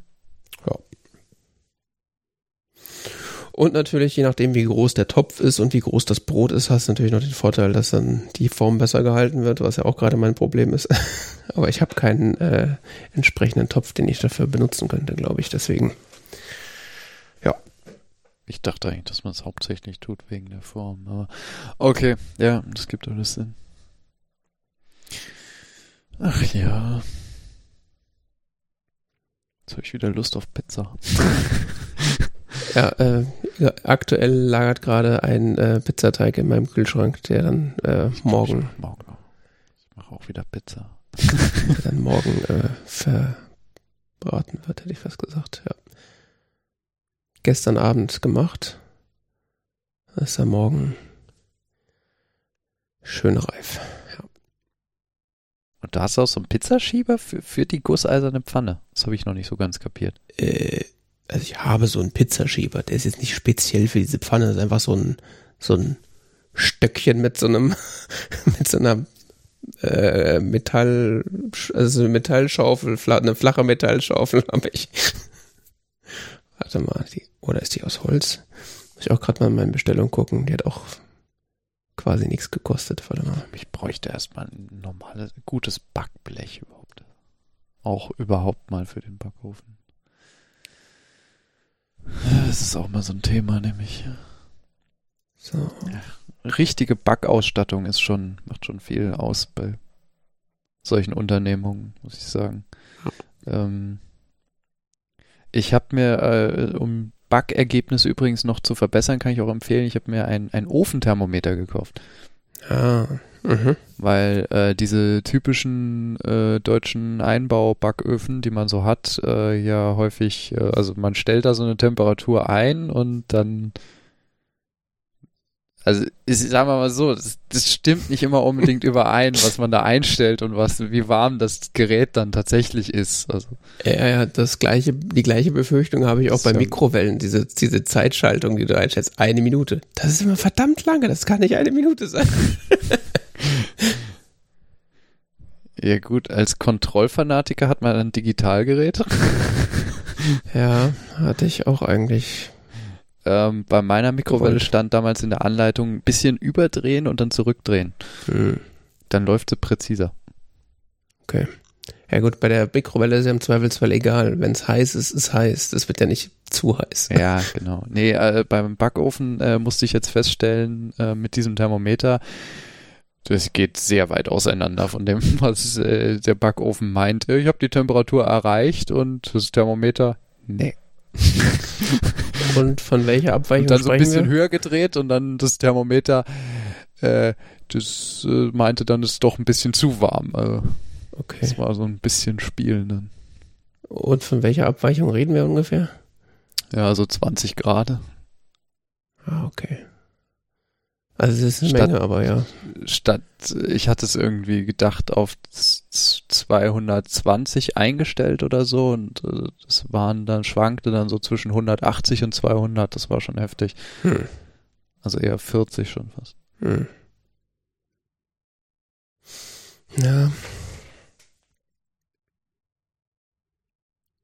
Gut, gerade beim Backofen ist natürlich auch immer die Frage, wo du das misst, an welcher Stelle und ob die Tür gerade offen war oder nicht, weil das macht da ja, auch nochmal einen ja, riesen ja, Unterschied. Aber ja, klar. Ja, äh, aber es, es, es, es war schon interessant, um überhaupt so diese Einstiegstemperatur korrekt zu erreichen. Also die, die du vielleicht haben willst, wo ich bisher mich einfach nur auf dieses Lämpchen verlassen habe, was halt ausgeht, so im Sinne von ich heize nicht mehr, ich habe jetzt die Temperatur. Äh, mhm. Und ähm, hatte ich mal bei der Stiftung Warentest gelesen, weil die das auch gesagt haben, das soll man machen, weil die häufig, häufig sehr ungenau sind, diese Einbaubacköfen. Es gibt auch genaue, aber äh, jetzt vielleicht nicht so gerade so, so ein Billo-Gerät, was ich habe.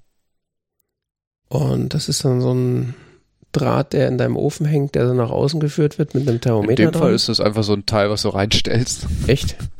Ja, ist geil. Okay. Das ist Edelstahl und irgendwie so hitzeunempfindliches Glas und. Okay. Ist schon geil. Ja, der, ich habe dem auch erst nicht getraut, aber das Ding hat jetzt über 240 Grad überlebt. Ich glaube, das ist ganz okay. okay. Der Typ von dem Kein Stress Kochen YouTube-Kanal, der empfiehlt immer das Billo Ikea äh, Thermometer, wo du halt einfach so einen Draht in den Ofen reinhängst ah. und einfach die Tür ja, ja, klar, die sind sicher auch gut, ja. Ich wollte nur darauf hinaus, dass so Ofenthermometer äh, schon eine ganz gute Idee ist. Ja, ja, also ich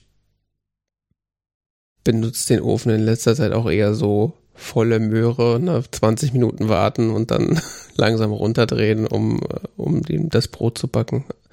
Mhm. Weil, ja. Ich habe dir nochmal den äh, Pizzaschieber äh, geschickt, falls das dich interessiert. Das ist einfach so ein so eine Ja, Aluminium. Das ist so das Standardmodell von Ja. Ho Chi Minh. Also. Ja, ja. Es ist nichts Dolles, aber das, du brauchst halt was, um, um die Pizza auf, den, auf, das, auf die Pfanne Ja, zu Ja, ja. transferieren. Ja, klar. Und ja, das ist auch am Ende simples äh, Rutschen auf Mehlunterlage, um das da reinzukriegen. Ja. Aber brauchst du halt, weil sonst kannst du es auch lassen mit dem mit der Pfanne. Wobei, Okay. Stimmt, ja, doch, nee, nee, geht nicht anders. Nee, muss so sein, ja. Ja, äh,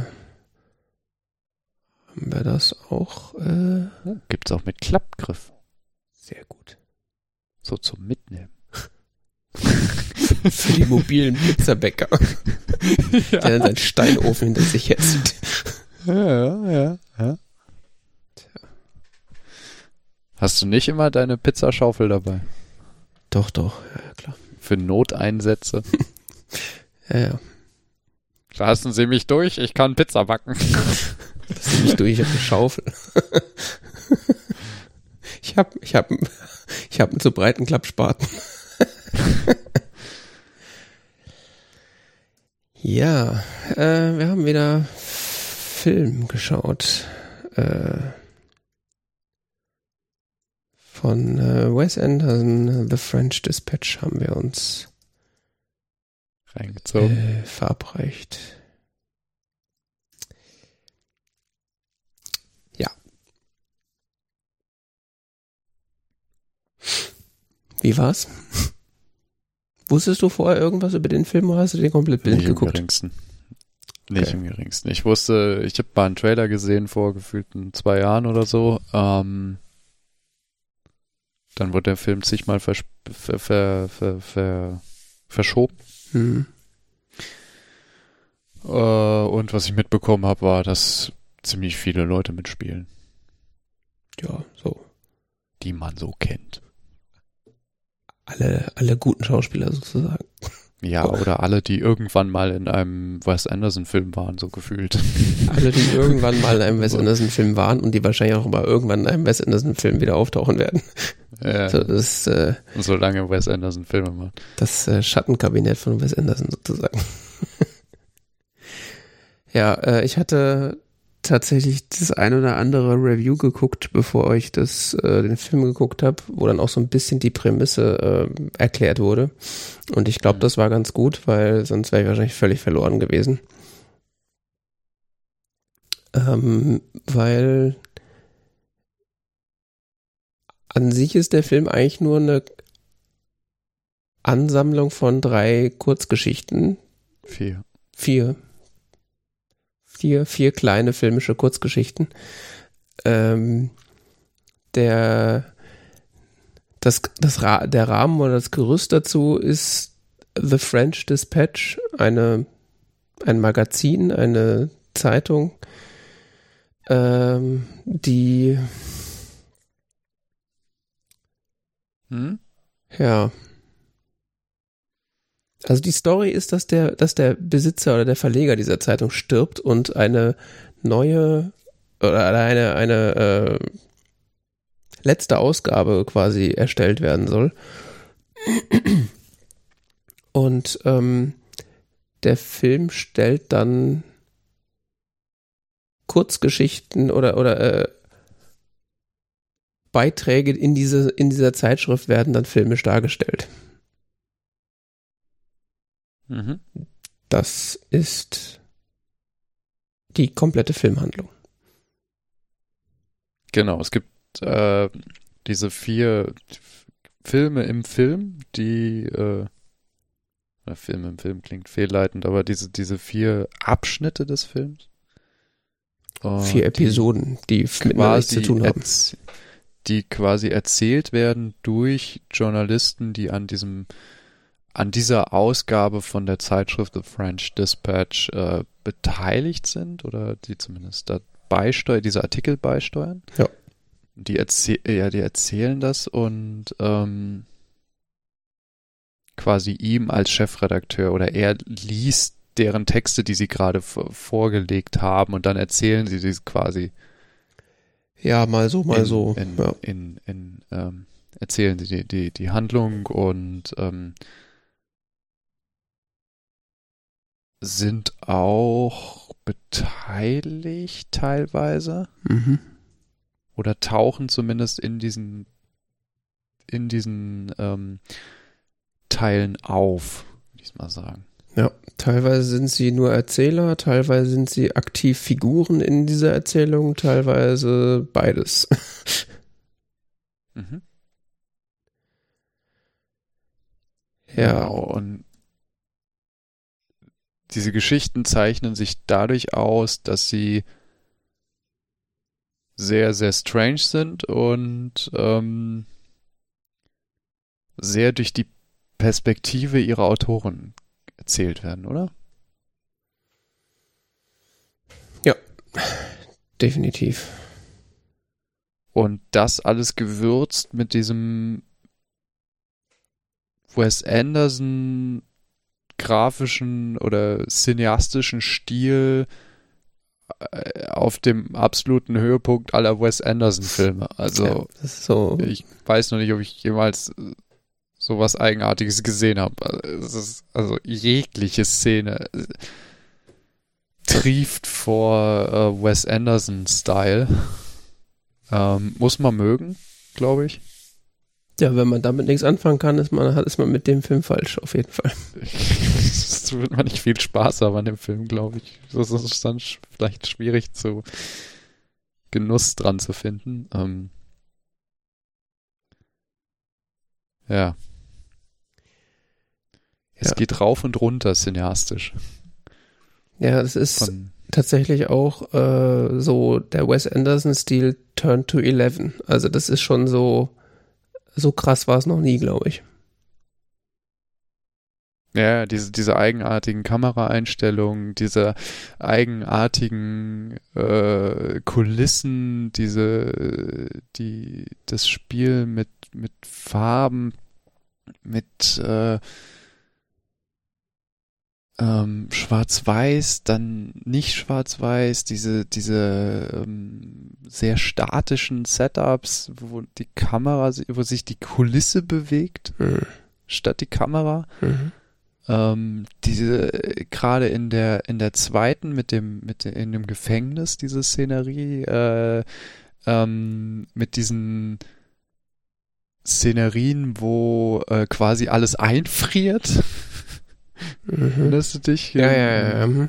Äh, quasi die Schauspieler so stehen bleiben und man sieht sie noch so leicht wackeln. Mhm. Äh, es, und es soll quasi so ein, so ein Standbild darstellen, aber es ist offensichtlich ein inszeniertes Standbild und es ja. macht auch deutlich, dass es ein inszeniertes Standbild ist. Mhm. Was so eigenartig ist und es wird noch eigenartiger ähm, in der folgenden mit dem mit dieser mit diesem Studentenführer mhm. gespielt von Timothée Chalamet, den wir ja letztens erst mit Dune ausführlich hatten. In seiner ähm, französischen Rolle jetzt.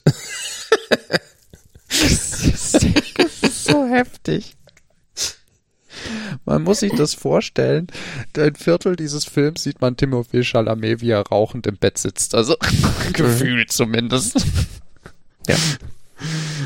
Äh, in Schwarz-Weiß. Natürlich. Ähm, so viel zu französischste Rolle ever. Ja, und er hat auch, ähm, also Frisur und, und Gesichtsbehaarung ist ja auch eine Persiflage auf eine Persiflage auf französische Vorurteile.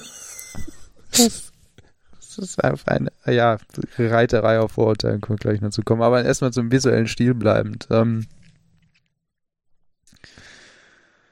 äh, die, die die vierte Episode schießt dann visuell völlig den Vogel ab, dass es ein Teil der Episode ein Zeichentrick ist. Ähm, mhm. The Private Dining Room of the Police Commissioner.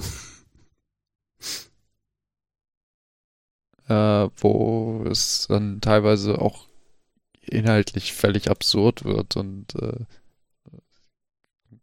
keine Ahnung, ich muss dann teilweise anfangen zu lachen, weil es so, ja. Es, es, es, es ist so, ich glaube, es wirkt dann irgendwann gezielt über die Spitze getrieben. Also es wirkt irgendwann wie eine Satire auf sich selber und es ist einfach nur noch während man es am Anfang als so, oh, das ist ein Kunstfilm und es wird halt von Szenerie zu Szenerie, von Szene zu Szene, wird es absurder und absurder und absurder und das ist so ein bisschen, als wird der Film ausprobieren wollen, wie lange machst du mit? Also wie, wie lange wie lang gehst du dieses Spiel mit? Wie lange sagst du noch, das ist ein Kunstfilm?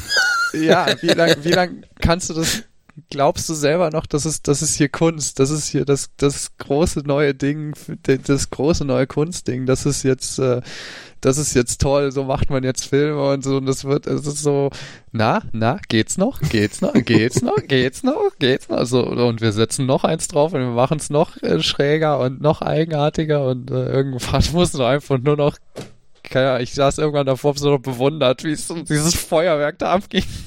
Ja. Ja. Ja, ich, das ist so, so stelle ich mir einen Fiebertraum vor, wenn man Wes Anderson ist.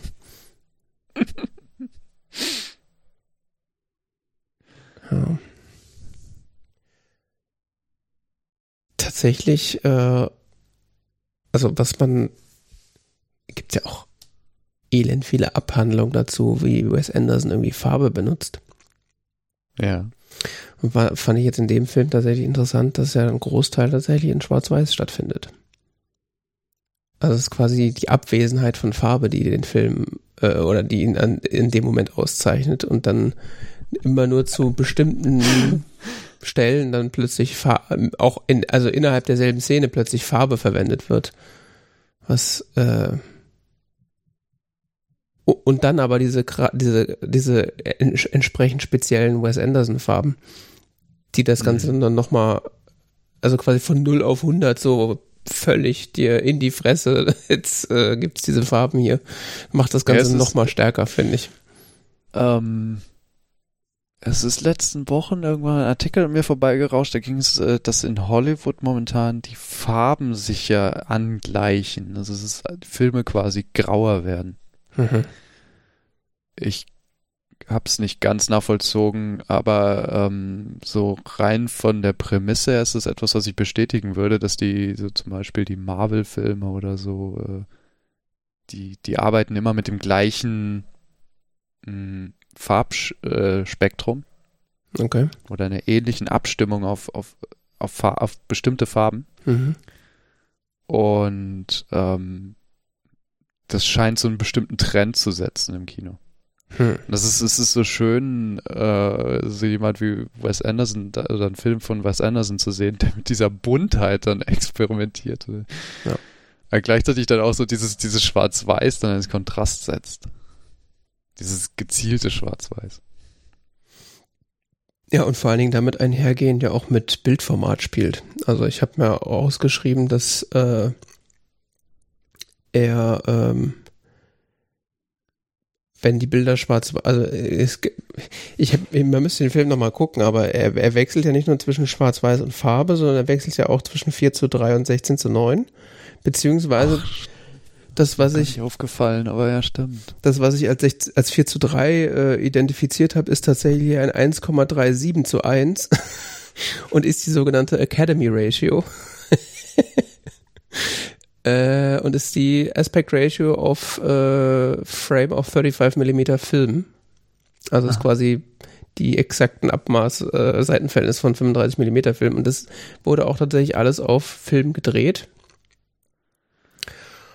Und ich hatte auch gelesen, dass dieses Bildformat quasi so das klassische Bildformat des französischen Films zur Schwarz-Weiß-Ära war.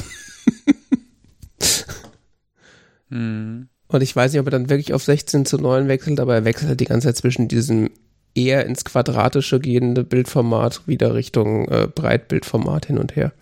Und ich habe nicht genau aufgepasst, ob er das nur macht beim Wechsel von Schwarz-Weiß Richtung Farbe oder ob er das auch an, an anderen Stellen macht.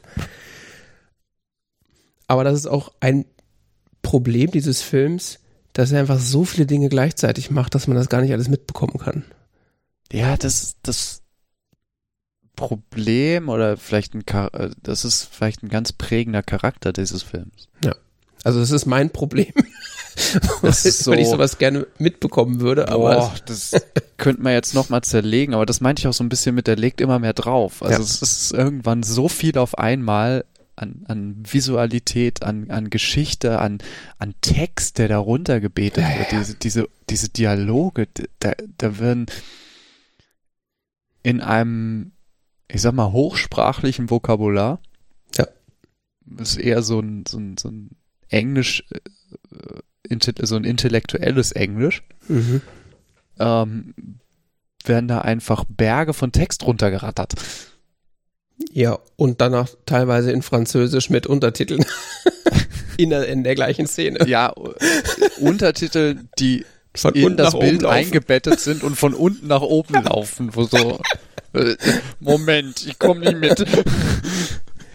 Ja, ich habe tatsächlich auch zwischen diesen Szenen, also zwischen den einzelnen Episoden dann auch mal kurz angehalten, so, okay, jetzt ganz ruhig. Ja, ich auch. Ich auch. Jetzt, jetzt mache ich mal Pause. Erstmal verarbeiten. Mache ich mal Pause, dann kann ich wenigstens den, das nächste, den nächsten Titel äh, mehr in Ruhe durchlesen, bevor es wieder ja. losgeht. Ja, das. Hast du die Texte gelesen, die da eingeblendet werden? Die man äh, auf der Du kannst ja teilweise auch dann die, die Artikel dann sehen und so, die sie geschrieben haben. Ich habe drüber nachgedacht, aber ich hatte dann keine Lust, das auch noch zu lesen. Also, ja, aber ah. ich, ich gehe schwer davon aus, dass da quasi schon gespoilert wird, was dann jetzt gleich passiert, weil es wird einfach passen. überhaupt, also die, die Typografie und überhaupt alles, also es ist bis ins Detail. Also ich glaube, in diesem Filmset, da lag kein Stift irgendwo, wo er nicht liegen sollte. Ja, und vor allen Dingen, äh, ja, und noch nicht so ja, wenig. die Typografie, so die, die, Typografie in diesen Einblendungen. Ja. Aber wenn du dann nochmal drauf geachtet hast, so Typografie von Texten, die man in, bei Schauspielern in der Hand gesehen hat ja. und dann gesehen hast, dass sie den gleichen typografischen Stil verfolgen, was so, ja. Ach du Scheiße. Oder äh, wie heißt der? Jason Schwartzman, äh, der den, der den äh, Zeichner spielt, der dann auch zwischendurch, der kommt nicht oft vor, aber der zeichnet ja auch Dinge, die dann später ah, in, der, stimmt, in, ja. der, in der in der Zeitung verwendet werden. Ja. Der, ich habe mir irgendwann, oh, ich, ich habe merke gerade, ich habe es mir gar nicht aufgeschrieben, aber ich dachte, ich hätte es mir aufgeschrieben. Äh, der, der Film Ah, doch, habe ich hier. So, die, es gibt Kameraeinstellungen, die sind wie Wimmelbilder. Ja. Das stimmt. Also du könntest da anhalten, erstmal eine Viertelstunde durchgucken, was da alles im Bild zu, zu, sehen ist. Allein so, wenn dann so, also auch außerhalb dieser Episoden, nur wenn dann so Bilder von dieser Redaktion gezeigt werden, ja, das fand ich vor allem, ich habe das gemacht, ich habe dann so Pause und dann so, oh, erst mal gucken. ich erinnere mich da einen Shot, wo dann Bill Murray äh, da irgendwo sitzt und dann in, in so einem Raum ist, wo so, da liegen dann Kameras, verschiedenste Hersteller, verschied so ja. und Objektive und denkst so, okay, das könnte alles aus der Zeit sein, der das irgendwie zu spielen soll oder so. Das, das, das Problem ist an diesen Kulissen, ich habe da teilweise den, die Filmhandlung dann verpasst. Und so. so, guckst du in der Kulisse rum und so, ach, was ist das denn und sonst was und so. Also, Mo Moment, die reden ja. ja, und dann natürlich das, das übliche Problem, äh, Leute reden Französisch, du glaubst, du sprichst Französisch, aber du sprichst ja gar kein ja, Französisch. Ja, ja, klar. Moment, was hat sie jetzt gesagt? Ich verstehe doch gar kein Französisch, verdammt. Ach ja. Ähm. Ja, es ist, also, der, Ex, der, der Film ist extrem merkwürdig. Und äh, auf der einen Seite hat man das Gefühl, er dreht so alles, was du von Wes Anderson kennst und darüber hinaus so auf elf, so über das gewohnte Maß hinaus und mhm. ballert dich mit Kram zu, um so nach dem Motto, na, kannst du noch? Kannst du noch? Auf der anderen Seite habe ich auch das Gefühl, es ist wie so ein Feuerwerk und man kann auch irgendwie, ist so wie so ein kleiner Hund, man kann nicht weggucken und das ist so, man ist völlig äh, äh, völlig erschlagen, aber gleichzeitig ist, ist es nicht, also es, es gab keine Stelle, wo ich mich unterhalten gefühlt habe. Also normalerweise, wenn ich jetzt sagen würde, okay, das ist ein Arthouse-Film, der irgendwie versucht, so die, die, die letzte Lust am Kino irgendwie aus der rauszupressen, so nach dem Motto, so, na, willst du, willst du wirklich gucken, wie jemand 45 Minuten da auf einer Tafel kratzt? so ist er ja nicht. Das ist ja, Ja. er ballert dich zu wie ein Feuerwerk und äh, du verpasst das Gefühl, du verpasst die Hälfte und trotzdem war ich die ganze Zeit unterhalten. Also, ich, ich hab, wenn ich mir so Bilder von dem Film angucke, ich habe das Gefühl, ich habe die Hälfte nicht mitbekommen oder so. Ich, also das ist tatsächlich, glaube ich, ein Film, den musst du mindestens zweimal gucken, um so alles oder das meiste irgendwie gesehen zu haben. Ich meine, allein, allein diese, äh, diese Einstellungen, äh, also ich bin ja sowieso von, von diese, diese Wes Anderson Symmetrien und, und, und äh, äh, Weitwinkelaufnahmen von irgendwelchen Gebäuden, da äh, werde ich ja, werde ich ja jedes Mal schwach. Und das war dieses Mal noch viel krasser. Wenn du dann alleine in der ersten Szene, wo, der, wo, diese, wo diese Getränke vorbereitet werden auf dem Tablett, und Ja. der, der Typ dann an der Außenfassade dieses Gebäudes nach oben geht. Das sieht da aus wie ein Puppenhaus. Ja, ja, ja, genau. Ja, ja, das meinte ich mit diesen typischen Wes Anderson-Einstellungen. Ja, aber ich fand, das war noch krasser als sonst. Also, also das ist. Jetzt da irgendwo hingehen? Dieses, das, die, die Szene, also gefühlt ging diese Szene ja minutenlang, ne? Wie, äh, gefühlt, jetzt ging sie nicht, aber Die gefühlt, wie, lang wie dieser, wie dieser, dieser Kellner da, äh, diese, diese, in, in dieser Kulisse äh, so von Stockwerk nach Stockwerk sich von, man Mhm. sieht quasi das Gebäude von außen und äh, ein Kellner bewegt sich mit diesen Getränken äh, von Stockwerk zu Stockwerk Stück für Stück aufwärts. Ähm, auf dem Weg in die Redaktion. Ja, es ist Ja. So ein bisschen so Einstimmungen. Es gibt häufiger solche Szenen bei Wes Anderson, wo man einfach nur so eine Kulisse sieht, durch die sich dann Figuren bewegen und äh, eventuell bewegt sich dann eher so die Kulisse als die Kamera. Ja, ja. Gut, in dem Fall hat sich jetzt äh, weder die Kamera noch die Kulisse bewegt, sondern eine Person hat sich durch die Kulisse bewegt. Aber es gab auch eine Szene äh, in dieser ersten Story, äh, wo, ähm, wie heißt der nochmal? Äh,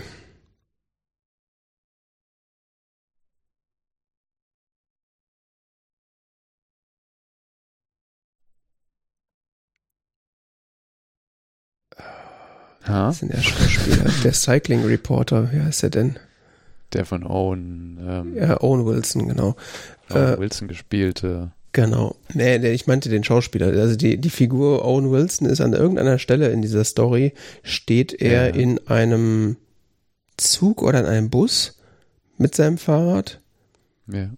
und äh, du siehst genau, dass da an der Stelle einfach nur Owen Wilson in einer Kulisse gefilmt wird, die feststeht und dahinter bewegt sich sozusagen die Straße und, und das, was du dahinter siehst. Und es ist aber so gemacht, dass man direkt sieht, dass das Kulisse, also dass das aufgemalte oder sonst irgendwas Kulisse ist. Es gibt eine Szene, wo er sich mit dem Fahrrad an einem Auto festhält und dann Ja, genau, das auch, genau. da bewegt sich die Kulisse. Ja, ja. Das, Die Räder drehen sich äh, so und das ist so, es ist so ein bisschen gemacht wie so alte Filme. äh, also wie in alten Filmen, wo sie so Auto fahren und so machen. Bloß, dass man es aufgrund der viel höheren Bildqualität heutzutage, es ist einem deutlicher wert. Also und es irgendwie, Genau. es passt nicht rein. Also es ist so, äh, hä? ja, aber es ist, also es ist ja halt hundertprozentig gewollt, dass man das sieht. Das ist ja, ja. Das ist ja das Es Witzige. versucht einem gar nicht so in die Illusion zu versenken, ähm, dass es äh, keine Kulisse sei, sondern es macht einem explizit, dass es eine Kulisse ist.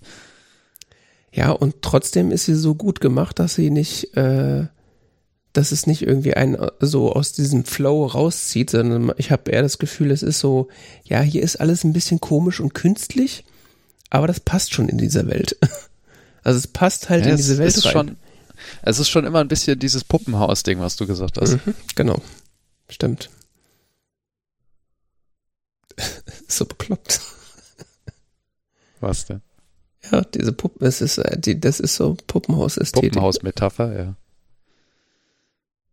Ah, und genau, stimmt. Äh, jetzt, wo ich gerade hier mal Bilder danach suche, es gibt auch eine Szene, wo er mit dem Fahrrad in der U-Bahn steht. Mhm. Ja.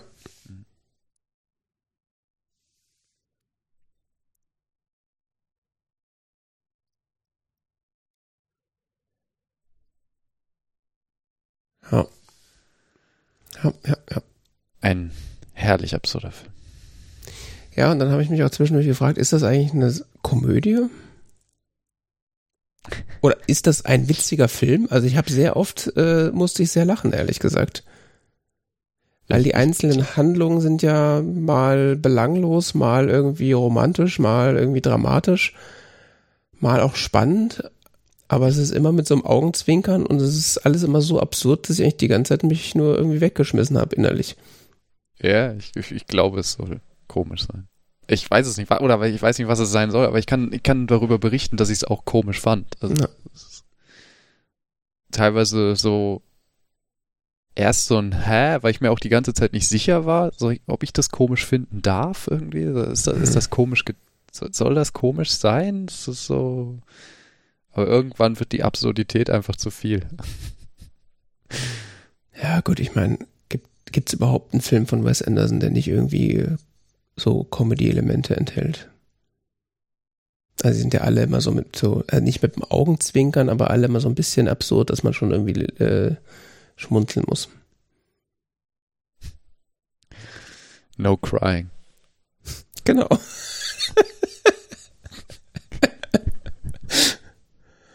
Ah, ja.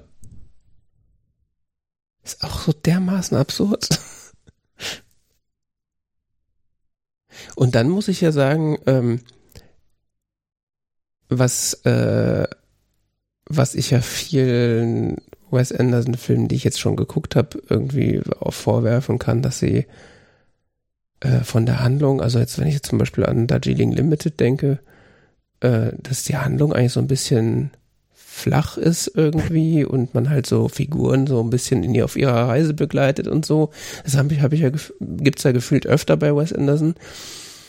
Und hier hatte ich da gerade das Gefühl, also vor allen Dingen bei dieser zweiten Episode, die da im Knast gespielt hat, mit diesem, äh, mit diesem Künstler, der im Gefängnis ist, das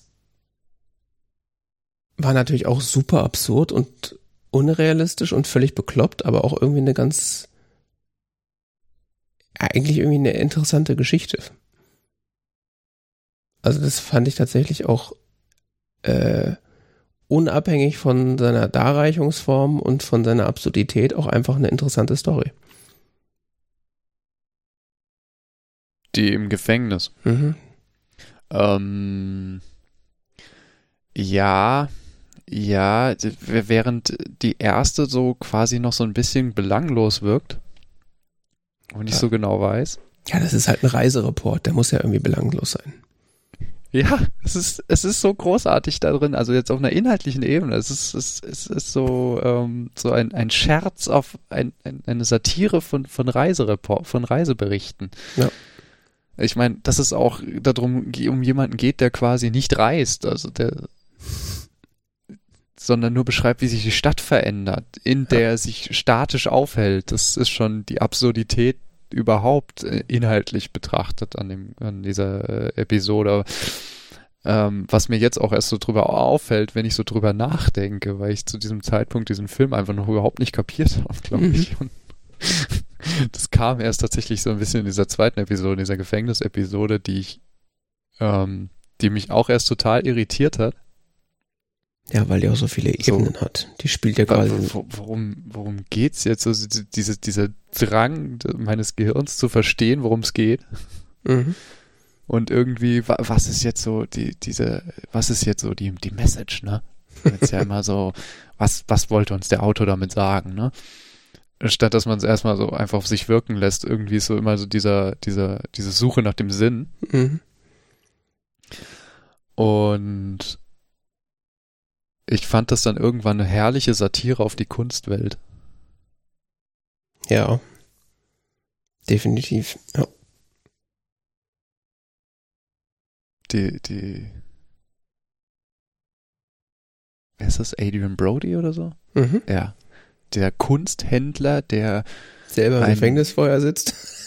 der selbst im Gefängnis sitzt und dabei feststellt, dass jemand anders, der auch im Gefängnis sitzt, irgendwie ganz guter Künstler ist und dann Und das vor allen Dingen damit begründet, vermarkten. und das vor allen Dingen damit begründet, dass er ja perfekt malen kann, aber entscheidet so einen Schrott zu malen.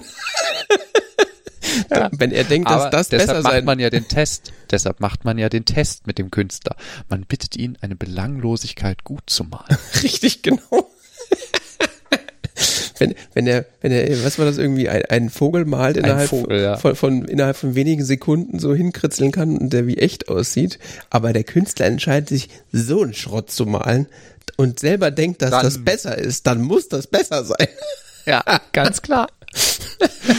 Und das Ganze, was dann unterlegt wird mit dieser großartigen Szene von Tilda Swinton, die auf dieser Bühne steht und der Kunstwelt jetzt erzählt, was es mit dieser ganzen Geschichte auf sich hat und warum das ja ein großer Künstler unserer Zeit ist und sowas. Wo man irgendwann feststellt, dass Tilda Swinton in einem Auditorium irgendwo mitten in Kansas in einem Maisfeld steht Mhm.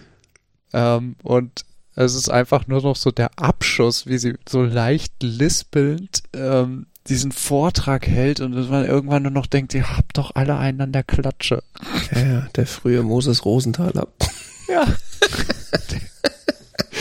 diese, diese, diese typische Phänomene der Heldenverehrung in der Kunstszene und de, dieser, äh, dieses, ähm, äh, diese, diesen Künstler Heldenverehrung und, ähm, naja, ich komme gerade nicht drauf, aber diesen Aspekt halt, wie sie den so herausstellen in diesem Film und, und ins total absurde bringen. Also bis hin, dass Tilda Swinton sich einen Drink auf der Bühne mixt und ah, über äh, weiter über diesen Künstler berichtet, der was auch immer da tut. Er malt ja die Wärterin. Vielleicht. Kann man da nicht Gnade walten lassen. Er hat drei Leute umgebracht. Ja, jeder macht mal einen Fehler. Das war ein Unfall. Ja, Okay, der erste war, ein Unfall. War, war, war Selbstverteidigung.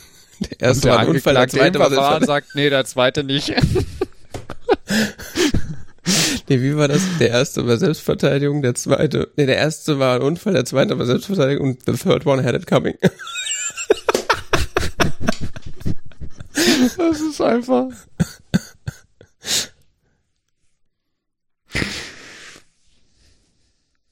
Tja, Das sind so kleine Witzchen in diesem, in diesem, von denen diese Episode so ge gespickt ist, dass ähm, das schon sehr sehenswert ist. Ja, und das, das gleichzeitig, äh, obwohl das ja so eine absolute Satire auf die Kunstwelt ist, ähm, ist es trotzdem nicht irgendwie äh, respektlos gegenüber der Kunst oder den Künstlern.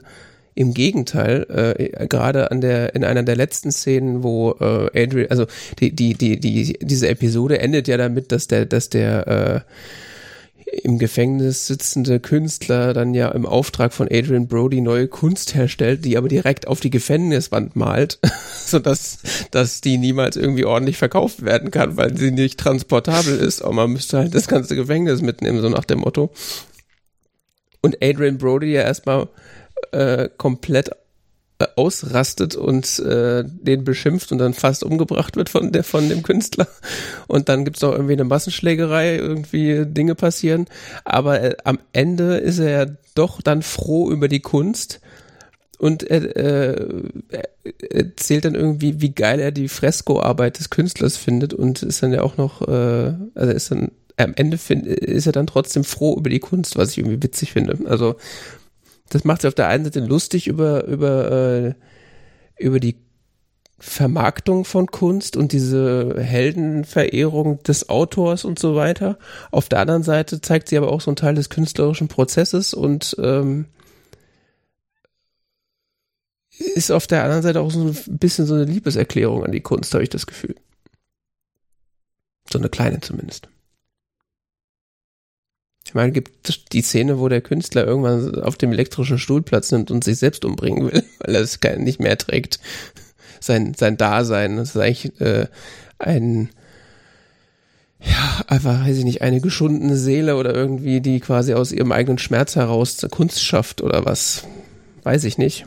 Wird auf jeden Fall so angedeutet.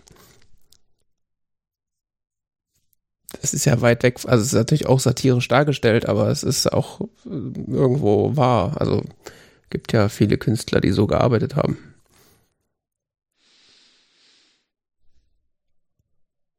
So. Ja, keine Ahnung, ich weiß nicht mehr, was ich noch zu dieser Szene sagen soll, aber ähm, ich, ich weiß nicht. Womit ich jetzt ein bisschen weniger viel anfangen konnte, war diese Studentengeschichte. Ja, die ist, die ist eigenartig, gell? Also die, die, die wir vorhin schon erwähnt haben, Timothée Chalamet spielt diesen Studentenführer. Äh, es geht, das ist irgendwie, ist das der Politikteil der Zeitschrift? Das kann sein, ja.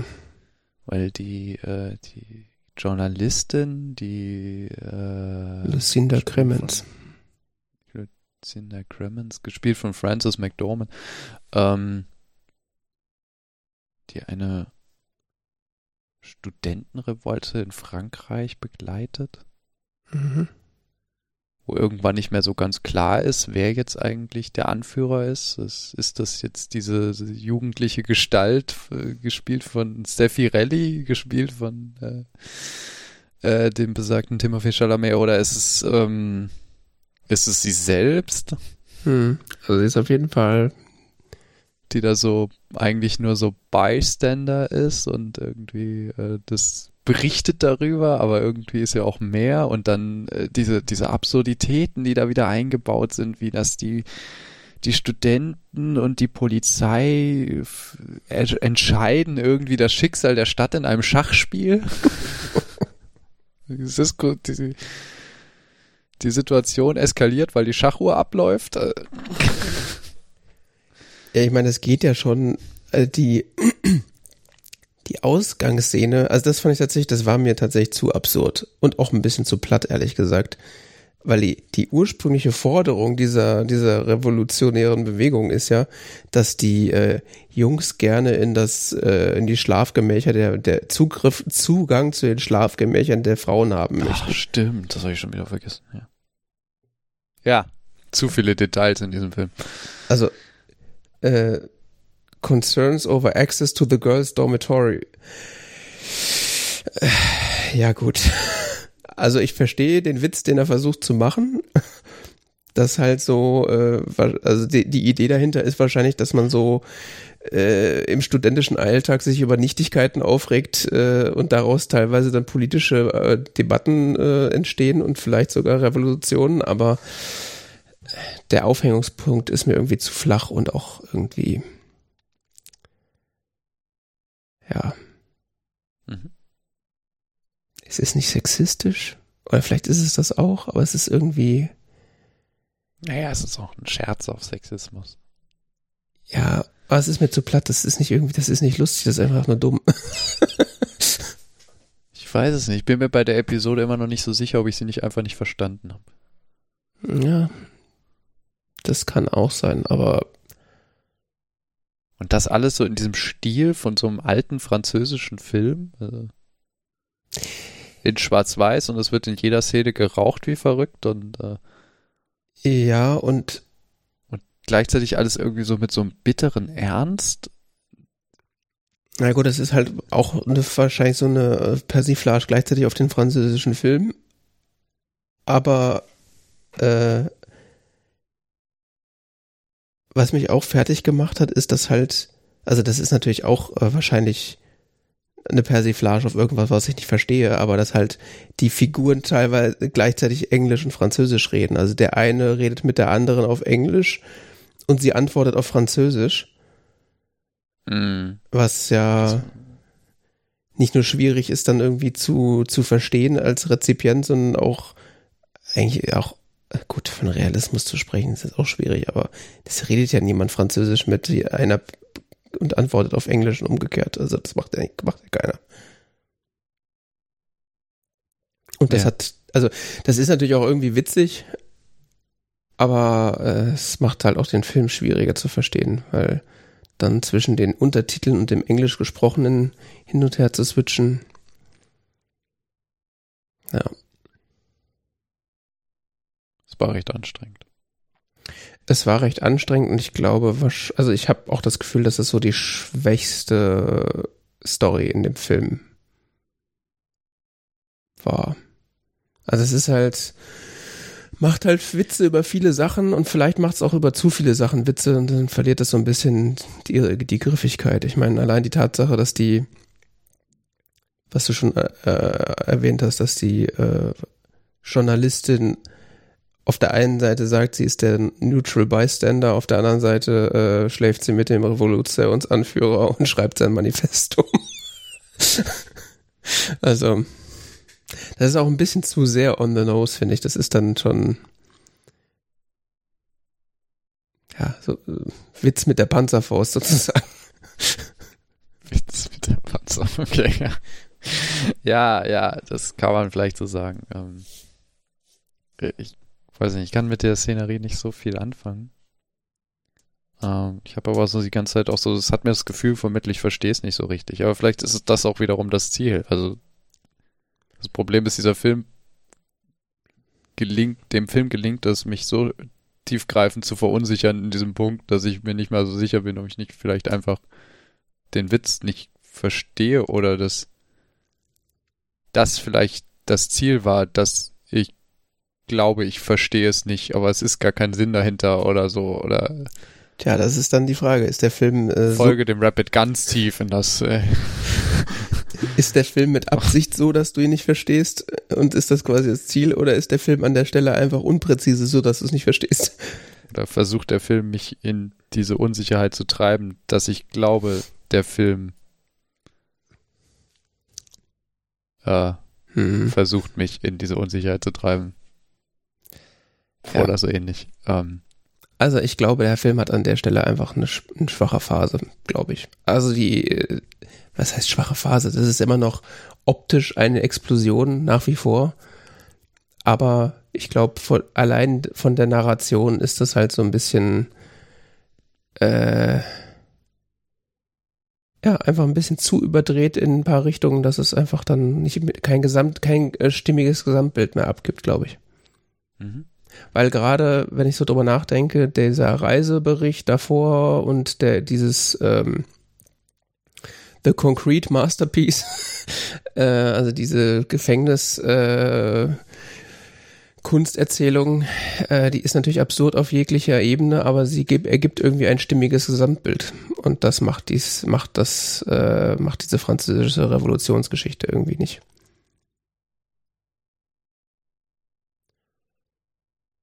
Ja.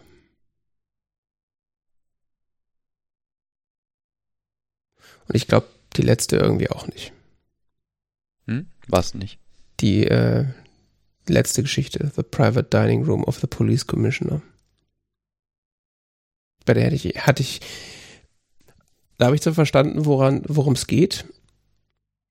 Was auch schon schwierig war, weil da auch wieder Erzählebenen drin waren ohne Ende. Mhm. Ich meine, der äh, der Redakteur, der das schreibt, sitzt ja in einer Fernsehshow und erzählt dann aus dem äh, und liest dann aus dem Gedächtnis seinen Text vor. ähm, und das wird auch immer wieder unterbrochen von dem von dem Moderator und der stellt dann Zwischenfragen. Also, die, die, sagen wir mal so, diese Rahmenhandlung wiederum dieser Geschichte ist, das ist ja auch, äh, wir haben hier eine Rahmenhandlung in einer Rahmenhandlung. Ähm, auf jeden Fall diese, diese Rahmenhandlung, in der der Autor dieses Textabschnittes in einem, wie soll man das nennen? In einer Situation, wie wir beide hier sitzt mhm. und sie sich unterhalten über sein literarisches Werk und äh, dabei äh, rauchen und trinken und im Fernsehen, in einer Fernsehshow und so, so, so auch auf eine Art miteinander kommunizieren und reden. Das es brachte mich unglaublich zum Lachen. Mhm. Die, die, diese, dieses ganze Setup, dieses, so wie sie da mit diesem bitteren Ernst sitzen und darüber reden und er dann so, ja natürlich, ich habe ein literarisches Gedächtnis, ich kann Ihnen alles, was ich jemals geschrieben habe, nacherzählen. Okay, und dann erzählt er einfach, was er geschrieben hat. Oh. Ähm, das hat mich, hat mich ganz großartig amüsiert. Aber die eigentliche Geschichte, die er dann erzählt, hat mich vollkommen verwirrt. Bis, bis sie so einen Punkt erreicht hatte, wo es eigentlich nur noch darum ging, dass dieses, diese, diese Entführung des Sohnes geklöst wird und, und äh, ja, okay. Ja. Absurd langen Verfolgungsjagden und äh, sonst was. Ich glaube, da fehlt auch so ein bisschen dieser, dieser Persiflage-Aspekt. Also auf was ist das eine Satire? Ich weiß nicht, ich glaube, was ich habe in, in Kritiken gelesen, dass der Film viel mit diesem Thema spielt, der Unfähigkeit, Emotionen auszudrücken. Und ähm, dieser Abschnitt tut es meines Erachtens, wenn man es mal diesen Film unter diesem Aspekt betrachtet, tut es dieser Abschnitt am meisten. Was? Ähm, Emotionen dieses Thema herauszustellen, ja, weil wir da äh, das aus verschiedenen Richtungen haben. Das ist einerseits dieser Koch, ähm, der quasi nur seinen, seinen Dienst tut bis in absolute ähm, äh, Treue. Bis in den Tod im Zweifelsfall. Ja, ähm, und äh, diesen, äh, die, die, die, diese sehr eigenartigen Szenen mit dem Vater und dem Sohn, äh, der entführt wird. Und es ist alles relativ nüchtern und kühl und, und so. Und quasi so, so ganz am Ende bricht alles aus, aus den Leuten heraus. Mhm. Ich krieg nicht so richtig vermittelt, was ich gerade meine. Aber nee, ich, ich, ich, ich verstehe, was du sagen willst. Ich überlege nur gerade, wann, wann es aus den Leuten herausbricht. Also ich, äh, das, das er würde vielleicht die, die Endszene erklären, warum der kleine Junge äh, seinem Vater dann am Ende ohrfeigt. Naja, es gibt doch dieses, dieses, ja, genau, das ist diese, äh, da bricht es so, es ist unter diesen Figuren raus, aber noch interessanter ist vielleicht dieser Koch, ähm, weil äh, in der Rahmenhandlung heißt es ja äh, dann also in der Rahmenhandlung, in der quasi ähm, dieser Text vorgelegt wird, dem, dem Editor vom French Dispatch, mhm. es ist ja so, ja, ich habe ich hab noch eine Szene rausgelassen. Mhm. Und dann äh, wird diese Szene nachgestellt, ähm, in der der Koch äh, darüber spricht, dass er eine ganz neue Erfahrung gemacht hat. Stimmt, ich Da flammen so eine gewisse Emotion in diesem vorher sehr nüchternen, kühlen Koch äh, durch. Und ähm, das ist so quasi nochmal, wird noch so herausgehoben als das Besondere, als das, das ja, das hatte ich ja eigentlich aus meinem Text rausgelassen und dann Bill Murray als Editor, ja, aber das ist doch das Wichtige. ja. Aber ging es da in der Szene nicht um Geschmack? Also er erzählt doch, dass ja, er quasi auch. Da, ich glaube, da kommt auch so ein bisschen dieser Aspekt zum Tragen, dass da so, so, ja, ich weiß, ich weiß, es geht um Geschmack, aber es ist quasi das erste Mal, wo dieser Koch auch so viel Emotion zeigt, indem er darüber beschreibt, dass darüber äh, spricht, äh, dass er einen Geschmack erlebt hat, den er so vorher noch nicht erlebt hat. Hm. Und dass er seit vielen Jahren, Jahrzehnten keinen neuen Geschmack mehr erlebt hat und das war eine ganz neue Erfahrung für ihn. Und da wird er sehr emotional bei. Weint der dabei nicht auch? Ja. Okay. Ja, das war schon so weit am Ende, das, da, da war ich schon so gerädert. also äh, im positiven Sinne zwar, aber äh, dass ich das schon fast wieder vergessen hatte, ja, stimmt. Ja. Ja, ist, ist auf jeden Fall äh, ein interessanter Aspekt, der aber jetzt einen nicht direkt anspringt, tatsächlich. Also während die anderen ja. Erzählungen alle immer sehr direkt äh, waren in dem, was sie so, was so das ihr Thema ist.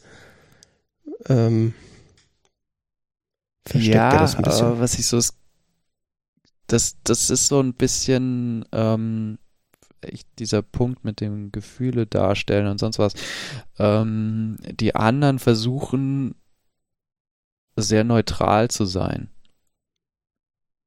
oder ähm, die Geschichten haben so einen Anschein von neutraler Erzählung, mhm. sind aber doch in ihrer Erzählweise sehr geprägt von den jeweiligen Autoren, was ich irgendwann ganz am Anfang schon mal gesagt habe. Ja. Sind also nicht neutral. Ja. geben sich aber so diesen Anstrich und ähm, so quasi dieser vierte versucht sich auch diesen Anstrich zu geben, mhm. muss dabei aber so quasi in seinem in seinem Text quasi die Szene rauslassen, die ihn überhaupt zu einem Text über Kochen und Geschmack macht. Er schreibt ja einen Beitrag einen Abschnitt über den Abschnitt äh, für den Abschnitt Kochen oder äh, Cuisine oder wie auch immer man es nennen will. Mhm. Und ähm, die, die, die, die, die eigentlich relevante, für diesen Abschnitt relevante Information ist die, die er auch rauslassen würde, nämlich die tatsächlich, die, die wirklich tiefgreifende menschliche Emotion. Ja, stimmt.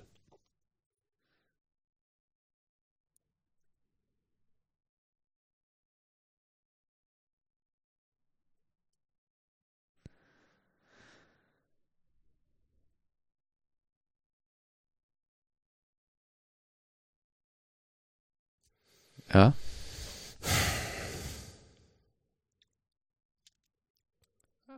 Ja.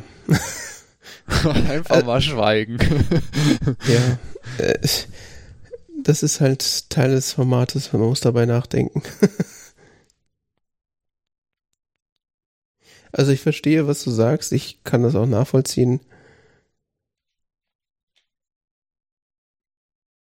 Aber der Film ich will gar nicht sagen, dass es der Kernaspekt des Films ist, sondern es ist vielleicht nur so ein ja, ja. Gedanke jetzt dazu.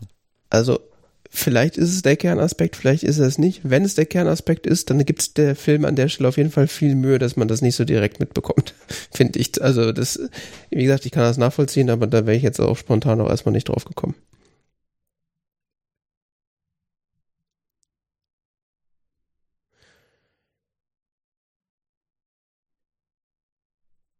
Ja, es ist ja auch ein bisschen so der Höhepunkt, ne? Der letzte, äh, die letzte Episode meinst du? Ja, diese Szene mit dem Koch, weil danach äh, ja quasi dann nur noch so, so ein Schluss kommt, der die, die, die Rahmen-Rahmenhandlung zu Ende erzählt. Ja. Ja.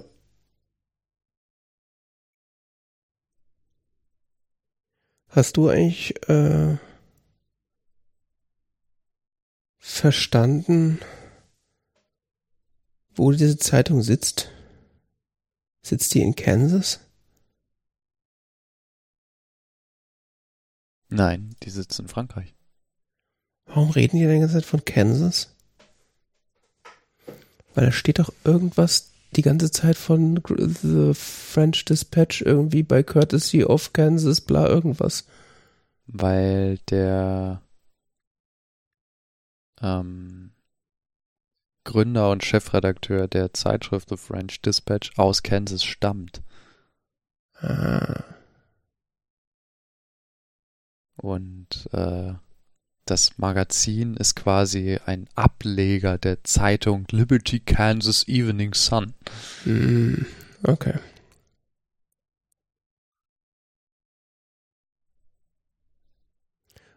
Das habe ich aber auch erst so am Ende des Films verstanden. Ne? Die, das habe ich in der, wenn man so will, Exposition auch nicht kapiert.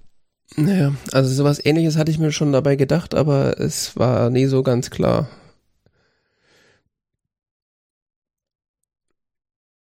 Und das heißt, die,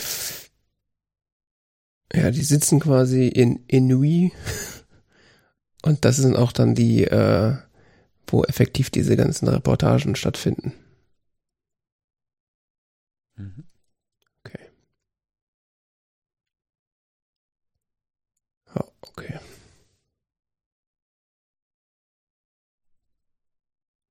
Ja, also ähm, hast ja auch schon erwähnt, dass der Film äh, sehr schnell und sehr viel Hochsprache oder weiß ich nicht akademisches Englisch, weil ich weiß nicht, wie man das nennen soll. Auf jeden Fall ist das nicht so das Feldwald- und Wiesenenglisch, was so in so normalen Hollywood-Filmen gesprochen wird. Deswegen ist auch das eine oder andere Detail an mir vorbeigeflogen, glaube ich. Aber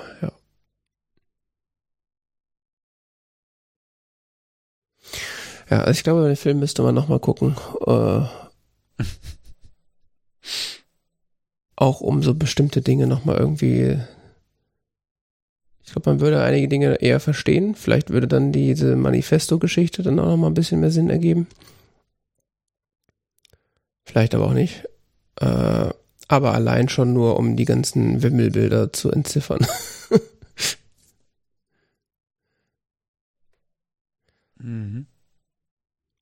Allein diese kleinen, äh, äh was heißt kleinen, allein diese einzelnen Episoden könnte man wahrscheinlich einfach so separat schauen, ohne die Rahmenhandlung.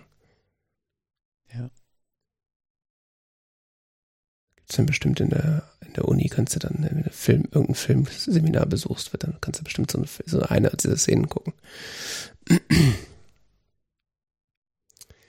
ja.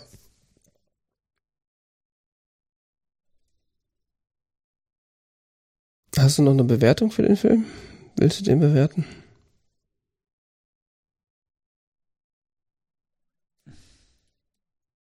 Also ich habe ihm jetzt mal, ich habe ihm jetzt spontan, äh, weil ich das ja jetzt relativ regelmäßig mache, äh, vier von fünf Sternen auf Letterbox gegeben.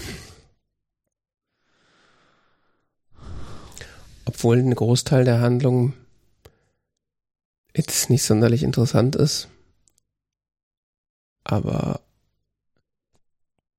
allein die Bilder, die der Film malt, äh, ist einfach bekloppt, was, was, da, was da passiert.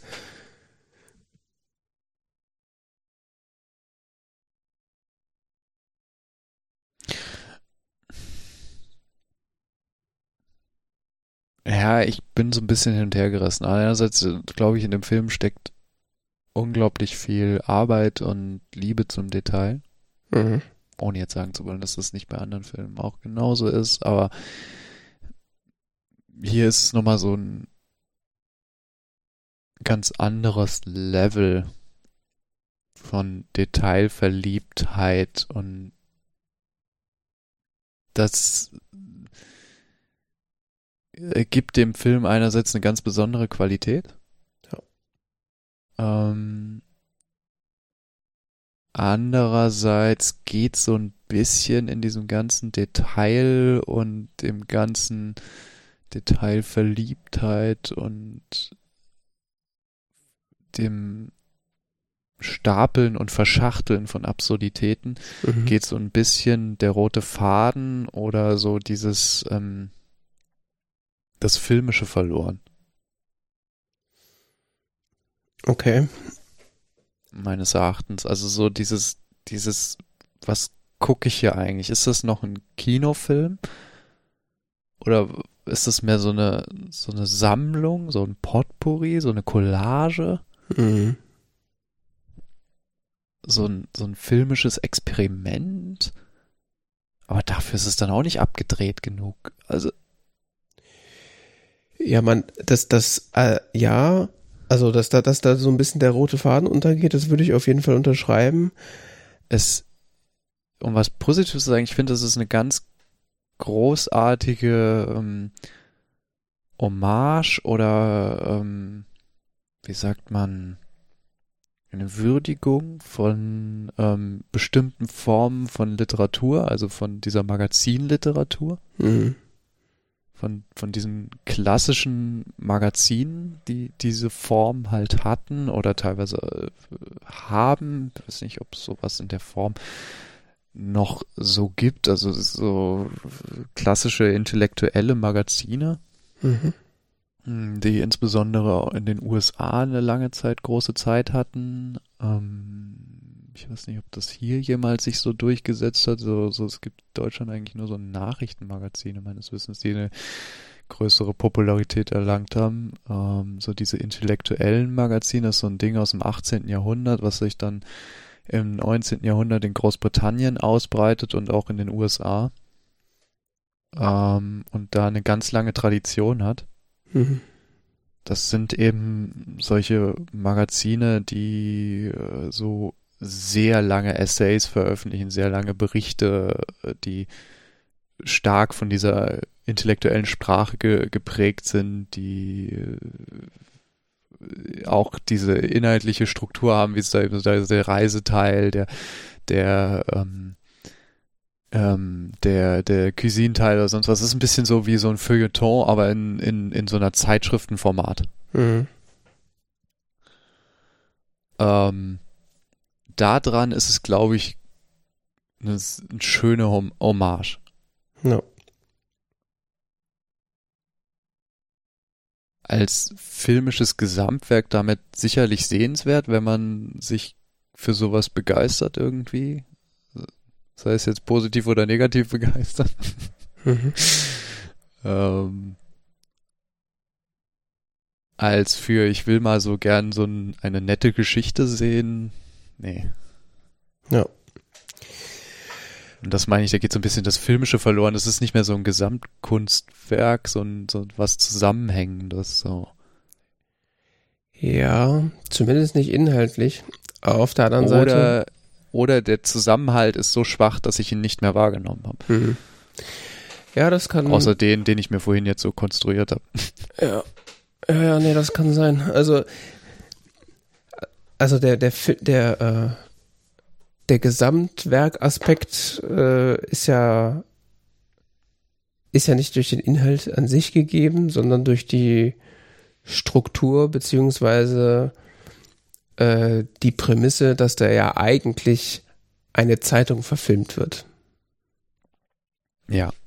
Also, ja, ja, klar. Das, also das Absurde, also von daher ist das mit dem filmischen Experiment ja auch schon gar nicht mal so falsch, äh, weil wir kriegen auf der einen Seite erzählt, wie so eine Zeitung entsteht, so dieser redaktionelle Prozess so ein bisschen.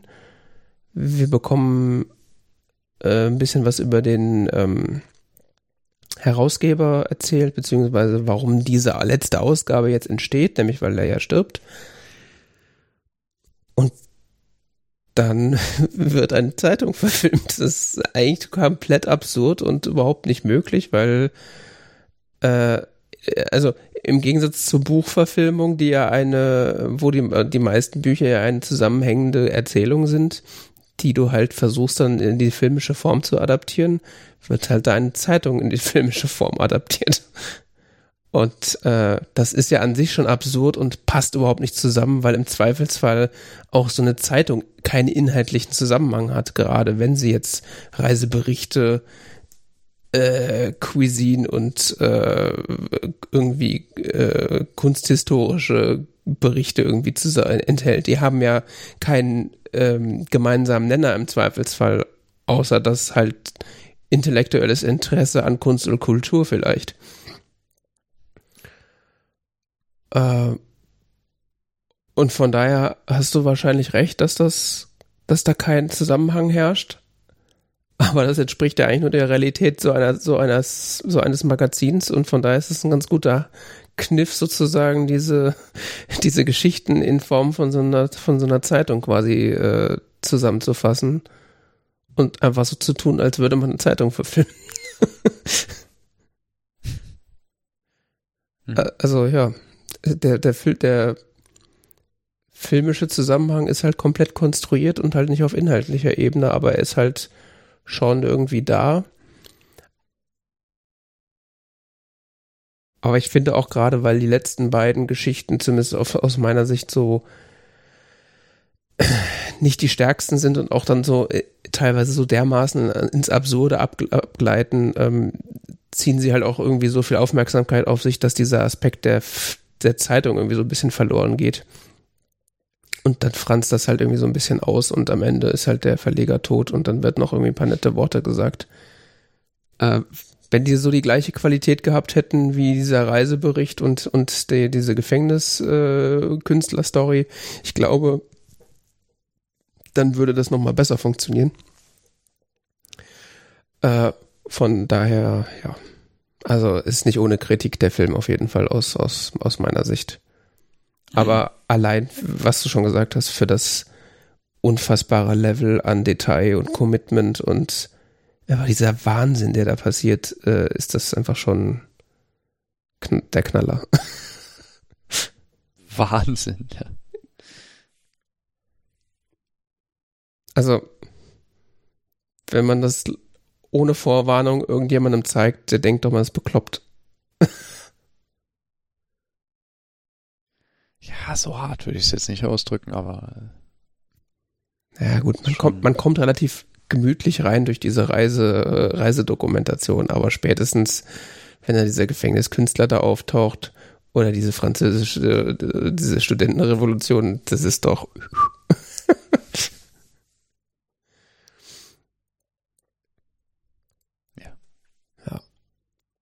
Und es fühlt sich so ein bisschen an, so, äh, als wollte so Wes Anderson nochmal so einmal alles probieren, was er sich irgendwie mal vor, auf irgendeinem Zettel aufgeschrieben hatte. Die Frage ist, war das jetzt ein letzter Film oder kommt da noch mal was? Weil was, was soll danach noch kommen? Also es absurder kann es schlecht noch werden. Es müsste wieder deutlich gezähmter und äh, narrativer werden. Mm, ja. Warum nicht? Also ich weiß nicht. Ich, ich glaube nicht, dass das der letzte Film von ihm war. Ich hoffe es, ja. Also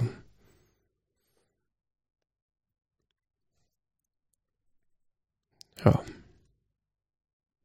Das Problem ist jetzt, dass ich den eigentlich gerne noch mal gucken würde, aber ich weiß nicht, ob ich also, den noch, ob ich den noch mal ertrage. Es hängt, glaubt sich, hauptsächlich davon ab, wie lange Bill Murray noch lebt. Das stimmt. Wenn es da keinen adäquaten Ersatz für gibt und den gibt's nicht, dann wird's schwierig. Weil wer soll denn sonst die äh, alten verschrobenen Männer spielen? Äh, oh, Alternativ und äh, Owen Wilson. Also. Ja gut, der ist noch nicht so alt. Ja, ich weiß, aber ja, wenn Adrian Brody oder Jason Schwartzman stirbt, ist auch vorbei. Bill Murray ist erst 71, ja. Echt? Der sieht aus wie 80, scheiße. Ich habe gerade extra nochmal nachgeguckt. Krass. Ich mir ich auch dachte, so gefühlte 102 oder so, aber. Äh, Und nee. bis, bis Timothy Chalamet diese Fußstapfen äh, füllen kann, dauert es noch. Ja, braucht noch eine Weile, ja. Und der ist nicht witzig genug. Kann ja noch kommen. Ja. Ja, äh, großes Spektakel auf jeden Fall. Äh, mein einziges Problem ist, dass ich den eigentlich nochmal so, nochmal gerne gucken würde, um nochmal mehr darin zu entdecken, aber ich weiß nicht, ob ich den nochmal ertrage, weil es ist auch schon echt anstrengend. Äh, ja, ich weiß nicht, ich würde ihn vielleicht auch gerne nochmal gucken, aber jetzt nicht sofort. Später, wenn man alles wieder vergessen hat. genau. er klingt ein bisschen absurd, aber ja. Ja. Budget 25 Millionen, das ist ein Scherz sein. Das ist ja nix. Sehe ich ja jetzt erst. Ah, Low Budget. Ja, ja. Ja, ist doch Low Budget. Ich glaube, für heutige Verhältnisse ist das Low Budget, oder? Ich weiß es nicht. Das ist sehr Low Budget, glaube ich.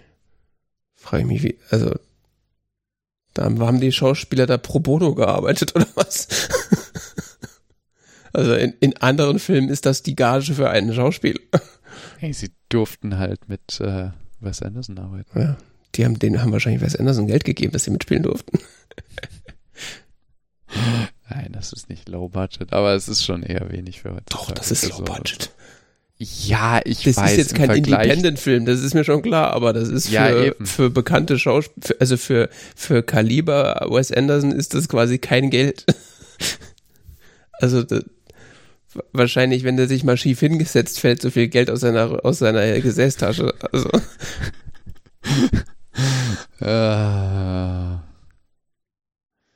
Wes Anderson. Ist Wes Anderson reich?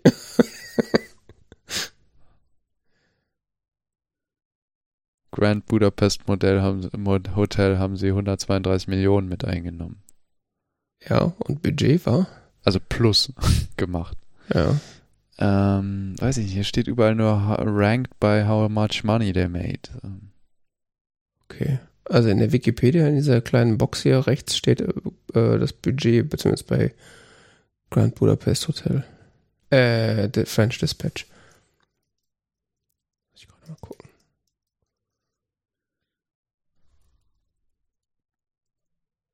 Ja, Grand Budapest Hotel, den Soundtrack suche ich, genau.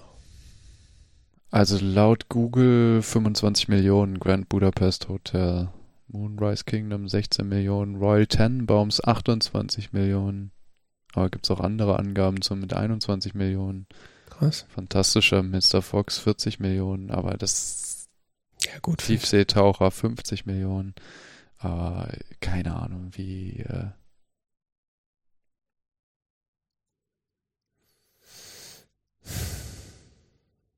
Naja. Ist ja auch nicht so wichtig. Ja. Vielleicht ist es auch einfach immer sein Ziel, so zwischen, zwischen 15 und 50 Millionen, mehr will ich nicht ausgeben, der Film soll trotzdem Knaller sein. ja. Nun ja, wenn da abschließend nichts weiteres äh, dazu zu sagen ist, äh, Nee. können wir jetzt noch ankündigen, dass wir das nächste Mal äh, den Film Kein Pardon von und mit Harpe Kerkeling gucken. Äh, deutsches Comedy Gold der 90er Jahre.